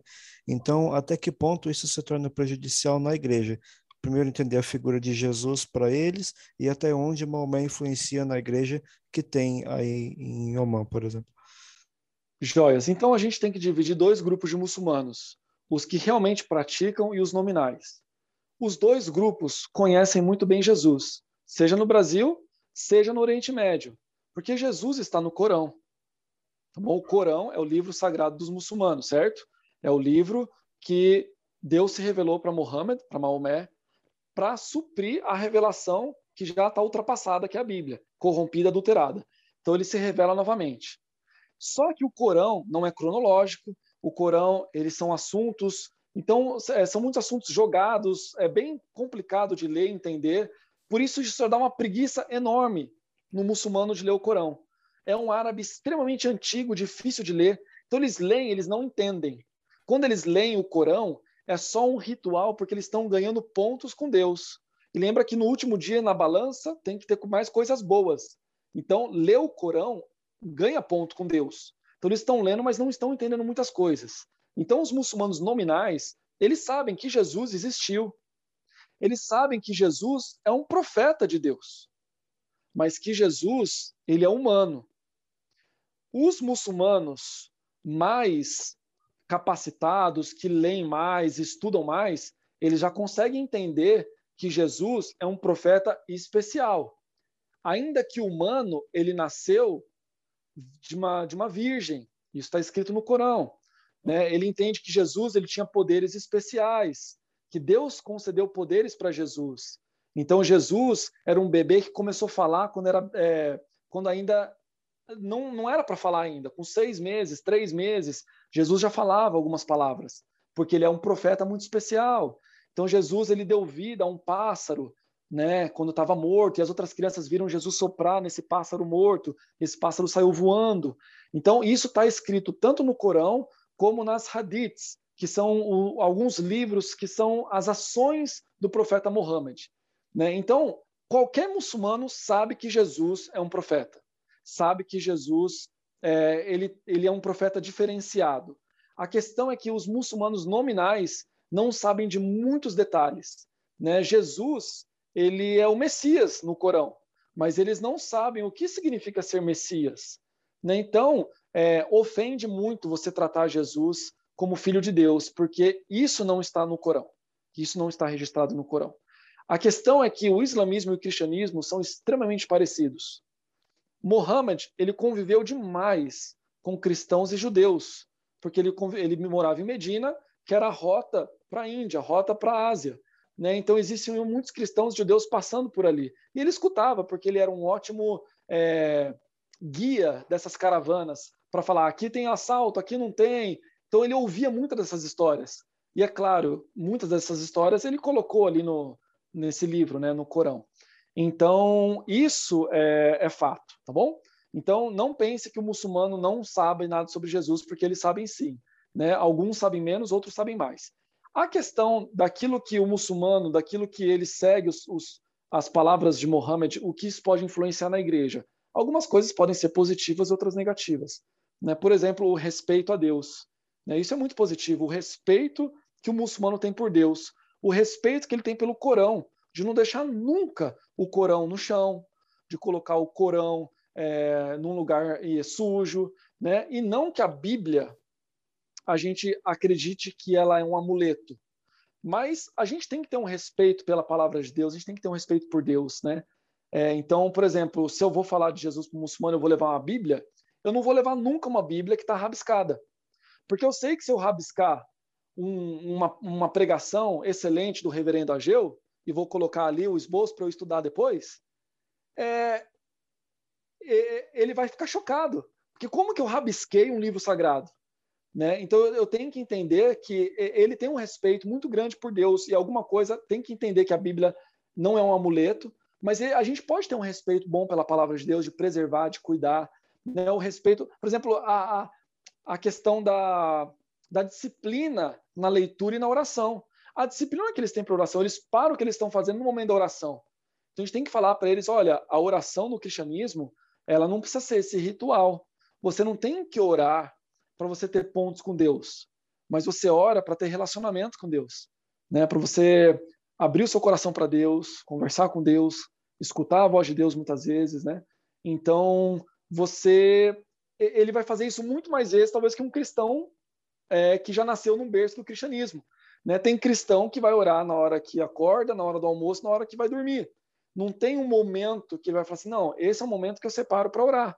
Né? Então eu vou separar um momento das quatro às cinco da tarde para orar. Quando eu era muçulmano, eu tinha cinco momentos que eu tinha que orar. Então eu vou separar um momento para orar também, não como obrigação, mas porque eu quero ter intimidade com Deus, eu quero ter relacionamento com Deus. Então muitas coisas do islamismo, quando essa pessoa vem com essa genética, com essa carga para dentro da igreja, algumas coisas a gente tem que falar, não, isso você não pode fazer. Isso você não deve fazer, isso é perigoso você fazer. Isso não é pecado, mas isso pode levar a um pecado. E algumas coisas, cara, mantém isso. Essa disciplina, esse, esse temor a Deus, esse respeito para quando você vai orar, né? O meu filho, eu estou tendo uma dificuldade, porque ele fala muito você, Deus, que você, você, você. Né? Então, uma criança muçulmana, que agora o pai aceitou Jesus, essa criança nunca vai falar você para Deus. Vai falar, Yarab, ó mestre, Senhor, né? E já o meu filho, que fala você para todo mundo, eu já estou tendo uma dificuldade. Não, filho, a gente não é errado chamar Deus de você, mas a gente tem que ter um respeito maior, então vamos chamar de Senhor. Então, algumas coisas são muito boas que podem vir junto e algumas coisas não tão boas que a gente tem que trabalhar. Hum, ok. Daniel Machado. Boa noite, reverendo. Minha pergunta é mais um cunho político, digamos assim. Mas eu queria saber como ah, os acontecimentos no Afeganistão se interferiram alguma coisa na pregação do evangelho nos outros países árabes e se interferiu como, né? Houve essa interferência? Olha, a interferência ela é mínima nos outros países. A interferência é muito grande dentro do Afeganistão, né? Porque antigamente, antes do Talibã estar no poder, né, existiam, é, existia uma certa liberdade, não só de cunho é, intelectual, como as meninas estudando, as mulheres trabalhando, nesse contexto cultural, mas no contexto religioso, né? O Afeganistão ele cresceu é, em número de cristãos de uma maneira grandiosa nos últimos anos. Né? Eles tinham uma certa liberdade é, para poder adorar ao Deus que eles creem. E com o Talibã lá, isso é muito complicado. Agora, isso interfere sempre para mim de uma maneira positiva. Toda desgraça é, entre os muçulmanos, infelizmente, né, é uma desgraça para eles, mas para a evangelização isso é muito positivo, porque a partir do momento que eu viro para o meu amigo árabe e falo assim, olha, eles são seu irmão, seus irmãos na fé, eles não são seus irmãos de, de, de raça, vamos dizer assim, eles não são árabes, eles são afegãos, mas ainda assim vocês são irmãos na fé, vocês creem na mesma coisa, vocês são muçulmanos, sim, nós somos muçulmanos, mas então por que eles oprimem tanto as mulheres? E por que vocês não oprimem as mulheres? Então todos os acontecimentos, eles têm que servir para nós cristãos como uma ponte para o evangelho. Né? A gente tem que sempre encarar tudo que está acontecendo como uma oportunidade de pregação. Então, o que está acontecendo lá, que está é, bem atual, bem falado, eu falo, mas eles estão oprimindo as mulheres, por que vocês não oprimem? Ah, não, porque a gente entende que isso não é correto. Mas o que, que o Corão diz? Qual é o valor da mulher no Corão? Porque eu conheço um pouco o Corão, e o Corão não valoriza tanto a mulher assim como valoriza o homem. Por que, que quando eu vou nas mesquitas, é, as mulheres não podem entrar? Por que, que só em Meca a mulher pode entrar nas mesquitas? Por que, que nas mesquitas aqui a mulher tem que ter uma sala separada? Então, qual é o valor do homem e da mulher para Deus? É diferente? Quer dizer que Deus ama mais? Então, eh, são perguntas que eu vou colocando, mas por que, que eu vou colocar essa pergunta? Porque está o assunto do Afeganistão hoje. A opressão às mulheres, as mulheres não podem estudar. Então, assim, isso interfere no evangelismo. Mas, é, com relação a, a, a minha, o, o, missionário entrar, não entrar, as ONGs estarem atuando, não, isso não interfere em nada, porque isso é Afeganistão e somente lá. É diferente do Levante, é, da Primavera Árabe, né? Que aí foram vários países, ou quando existe uma guerra direta no país onde eu estou presente, aí isso interfere mais. Tá bom? Obrigado. E Paulo? Boa noite, reverendo. É um prazer ouvi-lo. Boa noite. Reverendo Sérgio também, muito bom. É... Bom, minha pergunta é a seguinte: são duas. É... Qual a importância da agência no seu envio é, ao campo missionário e como eles atuam é, como, como, um missionário enviado, com a importância da agência missionária no, no, envio do missionário e também da igreja, da igreja que envia. É, e outra também é referente aos seus filhos e esposa, se como que como, como o senhor consegue lidar com essa mudança de países, se está bem complicado. Eu acredito que eles já estavam bem adaptados em Oman, agora vindo ao Brasil e agora para o Iraque. Se der para falar um pouquinho sobre Sim. isso. É, bom, com relação à agência, a, é, é vital. Sem uma agência missionária, o missionário ele fica sozinho no campo. Né? Então, agora eu vou falar daquilo que eu vivo, que é a APMT, a minha agência. A APMT ela tem uma. Cada agência missionária depois isso aí o reverendo Sérgio pode complementar, ou o reverendo Agripino vai complementar, complementar, mas cada agência missionária ela tem um, uma filosofia e um foco mais específico. Não existe a agência missionária perfeita. Isso a própria APMT ela sabe disso, né? Então a gente tem que saber o que, que a gente quer e aonde a gente quer chegar. Então o perfil da APMT é o perfil que eu li, assimilei, entendi e quero isso para minha vida antes de entrar na PMT, eu fui conhecer outras agências missionárias e tem muitas que têm muitos pontos para mim mais negativos do que positivos e tem algumas agências missionárias que são muito boas também. Tem vários pontos positivos, né? Mas eu optei pela PMT primeiro por ser a agência da minha própria denominação, né? Isso já tem um peso muito grande e outra por conta da filosofia dela. Então a PMT é muito importante em vários aspectos. Acho que isso o Reverendo Agripino vai falar melhor mas ela faz todo o seu meio de campo, né, com relação a, por exemplo, você vai ser enviado, então é, aquele país que você está você tá indo é, já tem algum trabalho ali ou não? Se tem, tem como você ser inserido nesse trabalho em vez de começar um trabalho do zero? Então tudo isso ela vai ver para você. Né? Tem, tem voluntários, pessoas que chegam na PMT e falam assim: eu quero ser um missionário da PMT, já cumpri todos os pré-requisitos, mas não sei para onde ir. Eu não tenho algo específico que Deus trabalhou no meu coração para esse ou para aquele. Eu quero servir. E a PMT vai falar: olha, pelo seu perfil, pelo aquilo que você conhece, aquilo que você sabe, seus dons, a necessidade, eu acho que esse e esse país vão se encaixar muito bem. Então ela, ela, ela sugere, ela indica, ela ela ajuda nos custos também, né, através do comitê gestor, isso o, Agripino, o reverendo Agripino vai falar melhor. Ela não consegue pagar o salário dos missionários. Se ela pudesse, eu tenho certeza que ela faria. Né, mas são muitos missionários, uma demanda de dinheiro enorme, né? E, e, e missões na IPB não é só a PMT, né? Tem a Junta de Missões Nacionais, tem é, outros, outras autarquias, enfim. É, mas a agência tem uma, um papel vital na vida do missionário, né, acompanhando o missionário, a gente tem que mandar relatórios para a agência para saber o que, que você, qual é o seu projeto. Né? O que eu gosto da nossa agência é que tem que ter projeto. Você não vai lá, ah, eu vou chegar nesse país, eu vou ver o que, que eu vou fazer, eu vou ver como que eu vou evangelizar. Não, a agência sabe certinho para onde você está indo, qual o tempo que você vai ficar lá, o que, que você vai ficar fazendo em cada semestre. Então tem objetivos primários, secundários. Então eles agora precisam desses relatórios para saber se você está cumprindo com o objetivo proposto. Então é muito importante a agência missionário na vida do missionário. A nossa agência, ela tem coisas a melhorar? Tem. E ela sabe o que é. né? Porque é o que eu estou dizendo, é, toda agência, ela sempre está tá precisando melhorar, mas graças a Deus a APMT é uma agência que tem dado todo o suporte para mim, para minha família, para poder estar no campo. E hoje eu não me vejo indo para uma outra agência. Às vezes há necessidade de parcerias, como agora no Iraque, né? Já existe uma ONG lá que vai me providenciar o visto, mas enfim, é, é muito importante. Deixa eu agora ser mais sucinto, agora com relação à família, né? Bom, a, a família ela precisa estar tá caminhando junto com o, o missionário, né? Então existem esposas de missionário que têm o chamado para serem donas de casa. E isso é um chamado extremamente importante para cuidar do marido, para cuidar dos filhos. Né? A igreja não pode olhar para essas mulheres de pastores como assim, por que, que ela não está fazendo isso?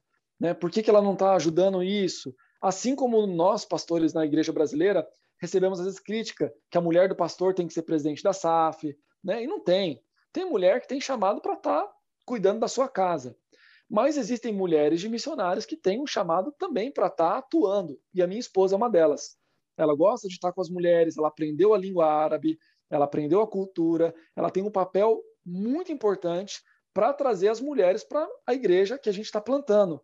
Porque homem não evangeliza mulher. Homem tem amizade com homem e mulher é, é tem amizade com mulher. Né? Então é muito importante o papel dela. Para os nossos filhos e para minha esposa e para mim foi muito difícil, porque o nosso plano era ficar em Oman muitos anos, né? consolidar a igreja que a gente plantou. Mas, é, infelizmente, a gente teve que sair de lá. Isso é soberania de Deus. A gente descansa na soberania dele. Mas foi difícil voltar. Tivemos que passar por um processo de recuperação. Eu vim com muitos traumas, né? crise de pânico, muitas coisas aconteceram por conta da, da tortura que foi feita ali da prisão. Né? Então, a gente tinha um acompanhamento pastoral muito importante, a gente tinha um acompanhamento psicológico para tratar desses traumas. Né? Então, hoje, é, a gente está bem adaptado no Brasil, trabalhando com os árabes no Brasil, mas agora já indo para o Iraque. E agora, como que a gente lida isso com família, com filhos? É muito joelho no chão. Né? Eu falo assim, Deus, se o Senhor está me mandando para o Iraque, o Senhor não está me mandando sozinho. Então, coloque esse amor que o Senhor está colocando no meu coração pelo Iraque, no coração da minha esposa, dos meus filhos, porque o Senhor está chamando a minha família para estar tá trabalhando lá. O meu filho é um missionáriozinho na rua, no bairro, jogando futebol com as crianças. A minha filha também. Então, Deus vai trabalhando. E isso é, é maravilhoso ver a ação de Deus quando a gente ora e Deus vai respondendo nossa oração. Quando meu filho voltou, ele falou: Nunca mais quero estar no Oriente Médio.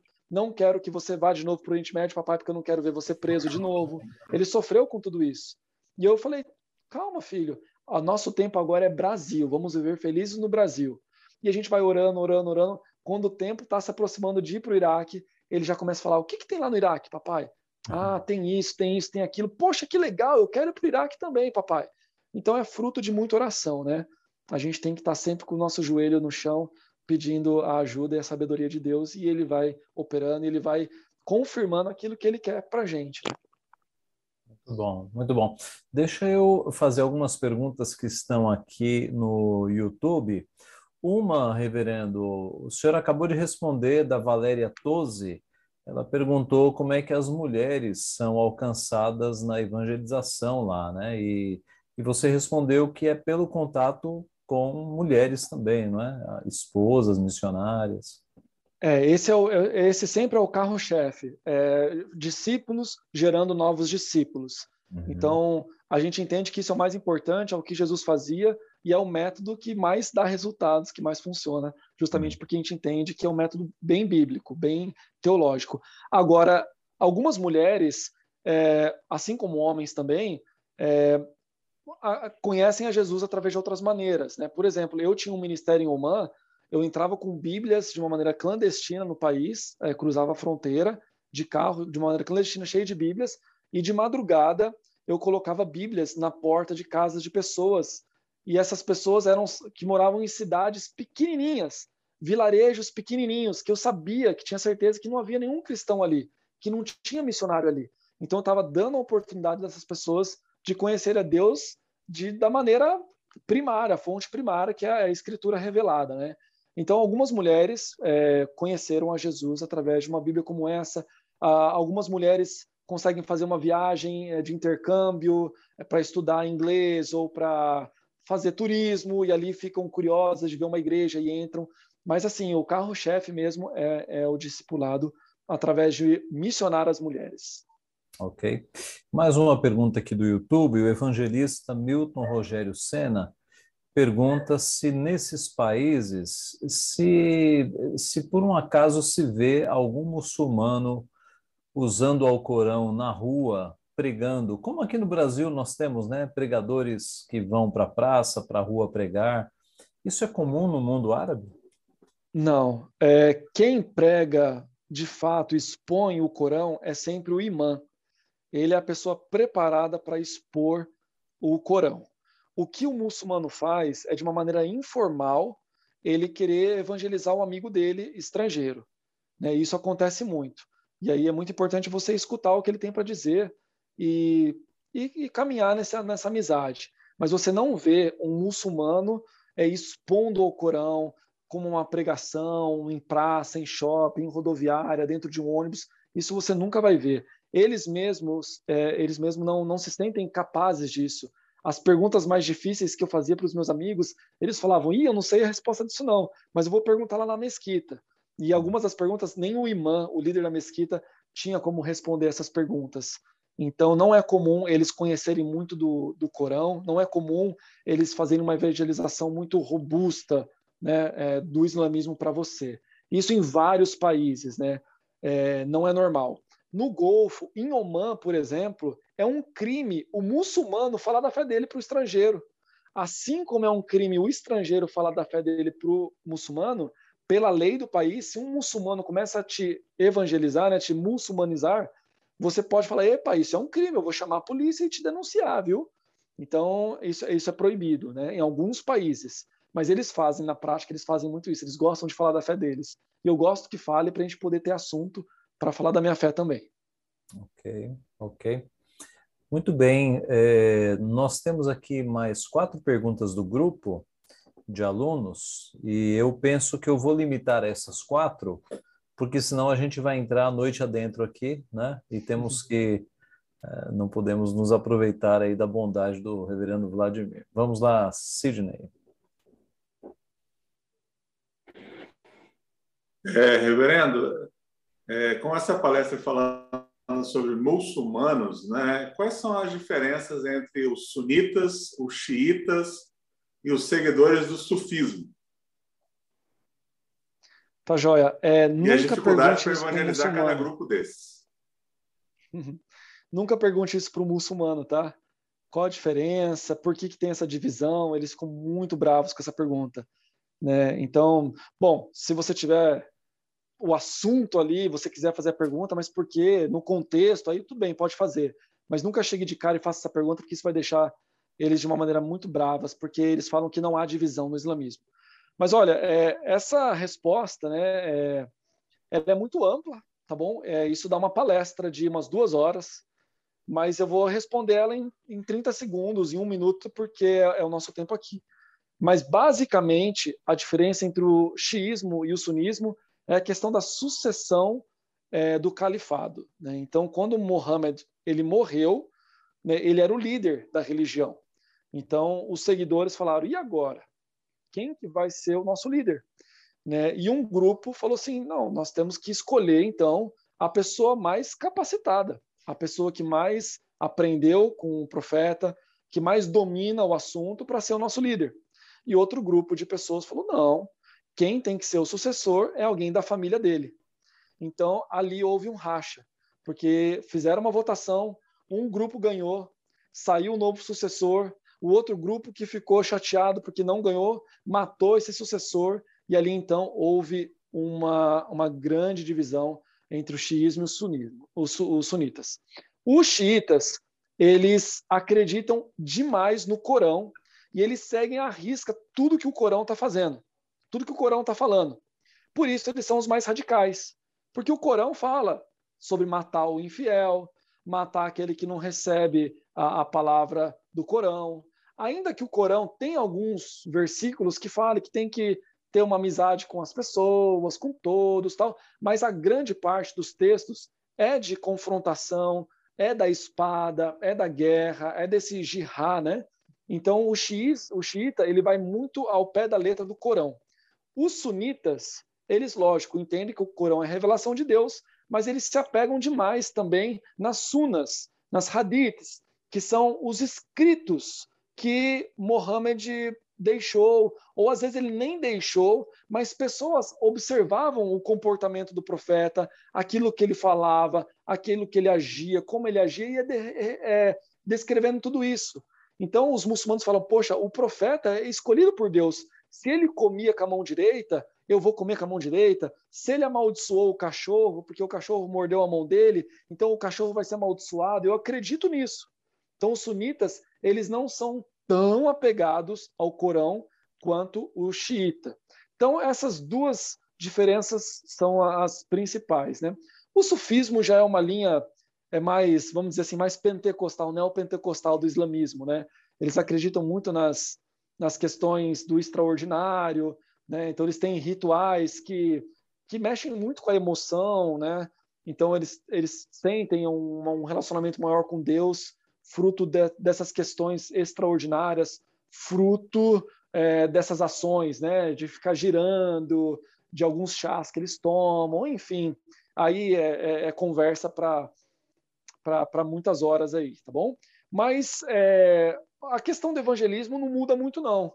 O que muda é só essa questão de se eu sei que essa pessoa acredita é, demais nos, nos dizeres do profeta, então deixa eu estudar o que, que o profeta tá, disse, o que, que o profeta fez, para eu ter uma, um vocabulário, uma conversa mais próxima daquilo que ele entende que é o correto, né? E com o xiita, né, eu vou tomar mais cuidado no evangelismo, porque se ele não gostar de mim, ou se ele descobrir alguma coisa, ele vai querer me matar. O sunita já não é tanto assim, o xiita já é mais radical. Eu tenho alguns cuidados a mais com a questão da segurança, mas eu vou usar muito mais o Corão como ponte em algumas perguntas do que as hadiths, do que os, os dizeres do profeta, né? Então, é a maneira como você apresenta o evangelho é praticamente a mesma, só essas questões superficiais do que um crê, outro crê, que eu tenho que saber para poder compartilhar. Muito bem, seminarista Jô. Graça e paz, reverendo. Eu creio que, em partes, a, a minha pergunta já foi respondida, uh, que era justamente a respeito da questão da mulher, né? A mulher missionária. A gente sabe que aqui no Brasil a mulher evangeliza a mulher, assim como também evangeliza os homens. É, no caso lá, é, por exemplo, estou indo para tô indo para lá, sou, sou brasileira, quero trabalhar com missões, com, com povos árabes, e eu tenho que trabalhar especificamente só com as mulheres. Eu sim, jamais sim. poderia trabalhar, querer evangelizar um homem. É, é a, essa é a regra, tá, irmã? Você, você já tem que colocar isso na sua cabeça que você está indo lá para alcançar as mulheres. Não é porque um homem apareceu no seu caminho, coincidentemente, um homem que já tem uma cabeça mais aberta, que está te respeitando ali, ele não está ali com outras intenções, porque o, o, o, árabe, quando chega numa mulher estrangeira, ele sempre vai chegar com má intenção. Isso é praticamente certo, 99% de, de chance. Mas, assim, se Deus coloca essa pessoa no seu caminho, a sensibilidade do Espírito Santo, essa pessoa fazendo perguntas com relação à sua fé, né? Então você, lógico, vai responder essas questões e aí você vai dizer: olha, eu tenho um amigo que ele acredita na mesma coisa que eu acredito. Você se importa de eu passar o telefone é, desse meu amigo, de eu te apresentar esse seu amigo? Vamos num, na semana que vem, numa cafeteria, e eu posso chamar esse meu amigo para a gente continuar essa conversa? Né? Porque aí é, esse homem vai estar agora com um missionário homem, porque isso vai ser muito melhor. Né? Se você ficar encontrando essa pessoa semanalmente numa cafeteria, outros homens vão olhar e vão achar que você é uma mulher é, com má intenção, né? Então, uma brasileira que já tem, às vezes, uma má reputação em alguns países, isso pode denegrir a sua imagem e comprometer o seu ministério é, nesse bairro, na sua cidade. Então, é muito importante esses cuidados, né? Então, assim, a regra é essa: você vai cuidar só de mulheres, evangelizar só mulheres. Mas a gente não pode também, é claro, se uma pessoa, um homem, chega para você e pergunta se você sentiu que ali é o momento de falar alguma coisa, mas o ideal é você já passar essa pessoa para um missionário homem. Na mesma coisa para mim. Né? Já teve um caso de uma mulher vir começar a conversar comigo, de uma recepcionista tal, e eu conversar muito com ela, ela gostar de conversar comigo, perguntar da minha fé, e logo eu respondi algumas coisas ali, jogo já, falei assim, olha, minha esposa, ela crê na mesma coisa que eu, ela pode conversar com você mais sobre isso. Então a gente já passa isso para frente para não criar uma imagem ruim culturalmente, para não, não prejudicar o progresso do evangelho. Obrigada. Ok, uma última pergunta aqui do grupo de alunos, seminarista Matheus. Obrigado, reverendo Ageu. Boa noite, reverendo. A minha dúvida é uma coisa que você mencionou aí durante a palestra, né, que quando você foi lá para Rumã, uma das coisas que você fez foi um, criar uma escola de futebol ali com o propósito de, de evangelizar ali o, o, pessoal lá, né? A pergunta é, isso deu certo? E como que foi feito o trabalho de evangelização usando aí o futebol? Já é uma, uma pergunta excelente. Isso deu certo, funcionou. E eu creio também que, assim, a escola de futebol, ela é uma plataforma, primeiro, para eu estar no país, para eu conseguir meu visto. Então, ela serve para isso. Ela serve também para eu ajudar essas crianças e adolescentes a terem uma melhor qualidade de vida. Então, é tratar do, do, do ser humano como um todo, né? A gente não é caçadores de, de almas, né? Temos que ganhar almas para Jesus. A gente cuida do todo. Então, eu cuidava da, do aspecto físico, emocional, cultural dessas, é, cultural não, emocional, físico dessas crianças com o esporte. Mas é claro, a parte principal e o meu objetivo ali era levar a palavra de Deus para essas crianças, para esses adolescentes. Como que funcionava isso e por que que deu certo? Eu não poderia, na minha academia de futebol, antes do treinamento, falar assim: olha, pais, crianças, antes do treino, eu vou contar uma história da Bíblia para vocês, fazer uma oração, aí a gente começa o treino. Então, quer, quem quer fazer futebol comigo é a minha escola, é assim que vai ser. Se eu faço isso, eu ia ser denunciado pela polícia e ninguém ia vir na minha escola de futebol. Então, eu nunca disse para ninguém que eu era cristão e muito menos que eu era missionário, é, que eu era pastor. Eu cheguei como professor de educação física, um técnico de, de futebol. Abri academia de futebol e dava aula de futebol todos os dias. Mas como que eu falava de Jesus nesse contexto? Eu sempre semeava princípios bíblicos no coração dessas crianças e adolescentes. Por exemplo, dividia em cinco filas e eles tinham que fazer exercícios de passar a bola. E eu falava 10 passes com o pé direito, 10 passes com o pé esquerdo e começava a andar para ver as filas, como eles estavam fazendo os passes. De repente, uma fila já falava: oh, Coach, professor, é, eu, a gente aqui já terminou. Eu tinha certeza que não tinha dado tempo, humanamente falando, não tinha dado tempo de fazer 20 passes, 10 com o pé direito, 10 com o pé esquerdo. Aí eu falava: senta todo mundo. Sentava todo mundo no chão e eu falava assim: olha, vocês sabiam que Deus ele está em todos os lugares? que Deus está olhando até mesmo agora para esse treino de futebol. Isso já muda um pouco do conceito de onipresença de Deus do muçulmano. Eu falava assim: olha, vocês sabiam que na palavra de Deus está escrito que Deus está em todos os lugares?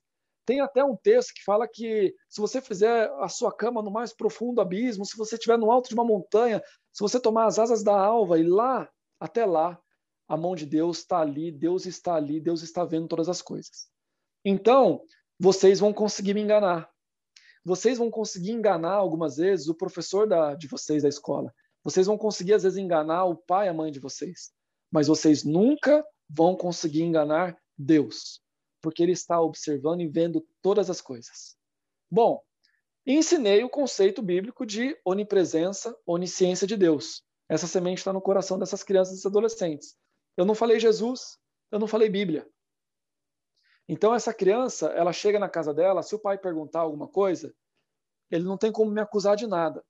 E se o pai vier falar comigo, nossa, você falou isso? Eu nunca tinha parado para pensar nisso. Ele não vai falar isso está errado. Ele não vai brigar comigo. Ele vai falar, poxa, obrigado por falar uma coisa tão importante de Deus. Então eu fiz isso com relação a honrar pai e mãe. Eu fiz isso com relação a perdão, com amor ao próximo, com cumprir regras, vários e vários conceitos bíblicos eu ensinei para essas crianças de acordo com uma situação que aconteceu. Uma briga no campo, uma criança xingando o pai porque o pai foi buscar a criança e ela queria ficar mais tempo e ela tinha que ir embora. Né? Então os pais iam pedir ajuda, me ajuda com relação a isso meu filho, porque eu não sei como educar ele, uh, meu filho nisso. E ele sabia que eu dava conselhos para a educação de pai e filho. Então assim, é, foi interessante depois de dois, três anos, alguns pais falaram assim, obrigado, porque depois que meu filho começou a fazer é, futebol com você, já se passaram seis meses, eu estou vendo uma diferença enorme na vida do meu filho. Pai chegando, olha, depois de dois anos aqui, o meu filho é uma outra criança, ele mudou da água para o vinho. O que, que o futebol tem de tão importante? E eu falava, não é o futebol que está transformando a vida do seu filho. Mas o que, que é então? Ah, vamos marcar um jantar. Né? Você nunca dá a resposta na hora, né? Você tem que ir fazendo aos poucos, né? E aí isso trazia uma, uma dúvida e ele me convidava para jantar, e no jantar eu ia começando a explicar aos poucos, ele começava a gostar das coisas que eu escutava. Então, começava não só a alcançar mais as crianças e adolescentes, mas a família toda era alvo da palavra de Deus, fruto do testemunho no campo, fruto das coisas que a gente, a maneira que eu tratava essas crianças, esses adolescentes, é diferente de qualquer outro treinador árabe. Eu nunca bati nas crianças, né? O treinador árabe bate, se erra um gol, né?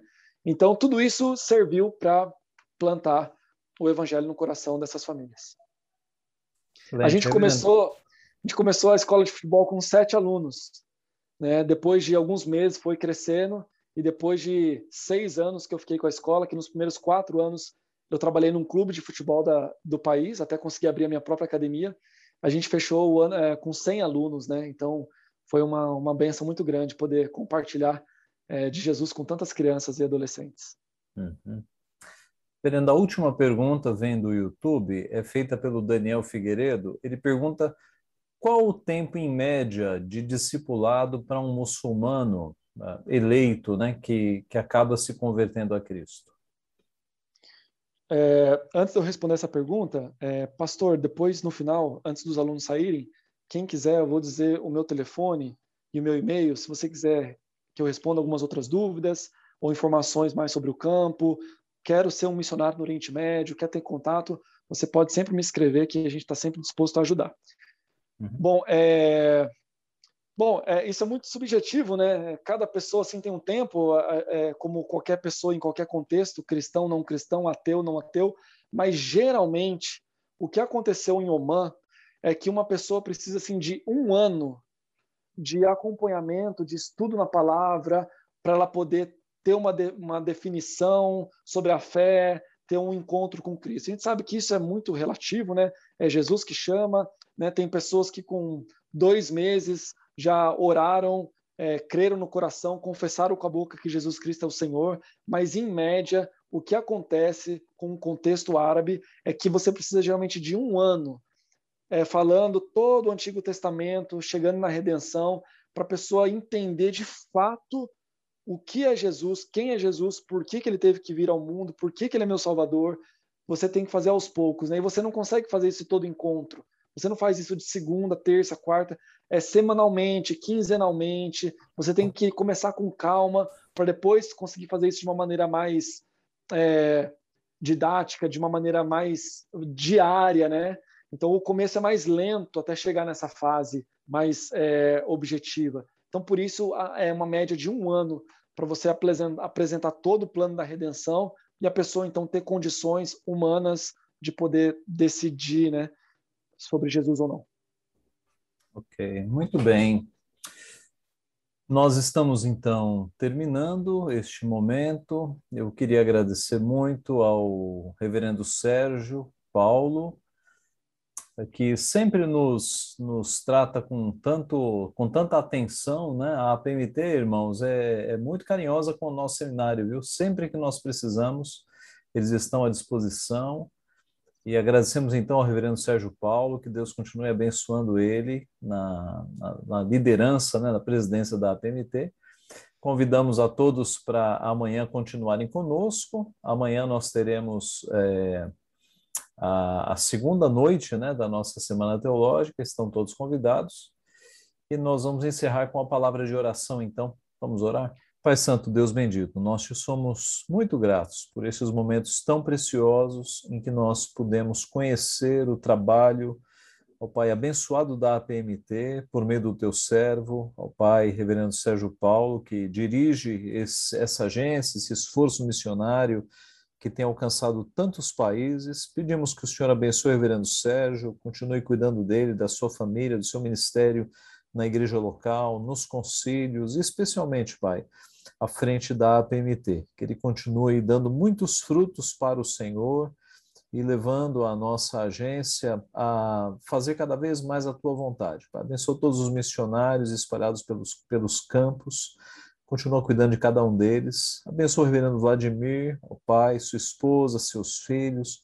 Te louvamos porque o Senhor tem preservado o teu servo e te pedimos, Pai, que dê que continue dando um tempo de refrigério a ele, de preparação, para que ele possa retornar à nova missão que o Senhor colocou no coração dele, e que se ele seja um instrumento muito usado pelo Senhor, agora ali no novo país, no Iraque, Pai. Cuida do seu teu servo, abençoa-o emocionalmente, espiritualmente, a fim de que ele esteja totalmente preparado para este retorno ao Oriente Médio, Pai. Abençoa os nossos alunos, aqueles que o Senhor já tem chamado às missões. Continua, Pai, levantando-os, aqueles que o Senhor já designou para isso, a fim de que o nosso seminário se torne um celeiro, Pai, de, de homens e mulheres que possam ir até as nações levar o Teu nome, Pai. Abençoa-nos nesta noite, cuida de nós nesta semana é o que nós pedimos e agradecemos em nome de Jesus. Amém.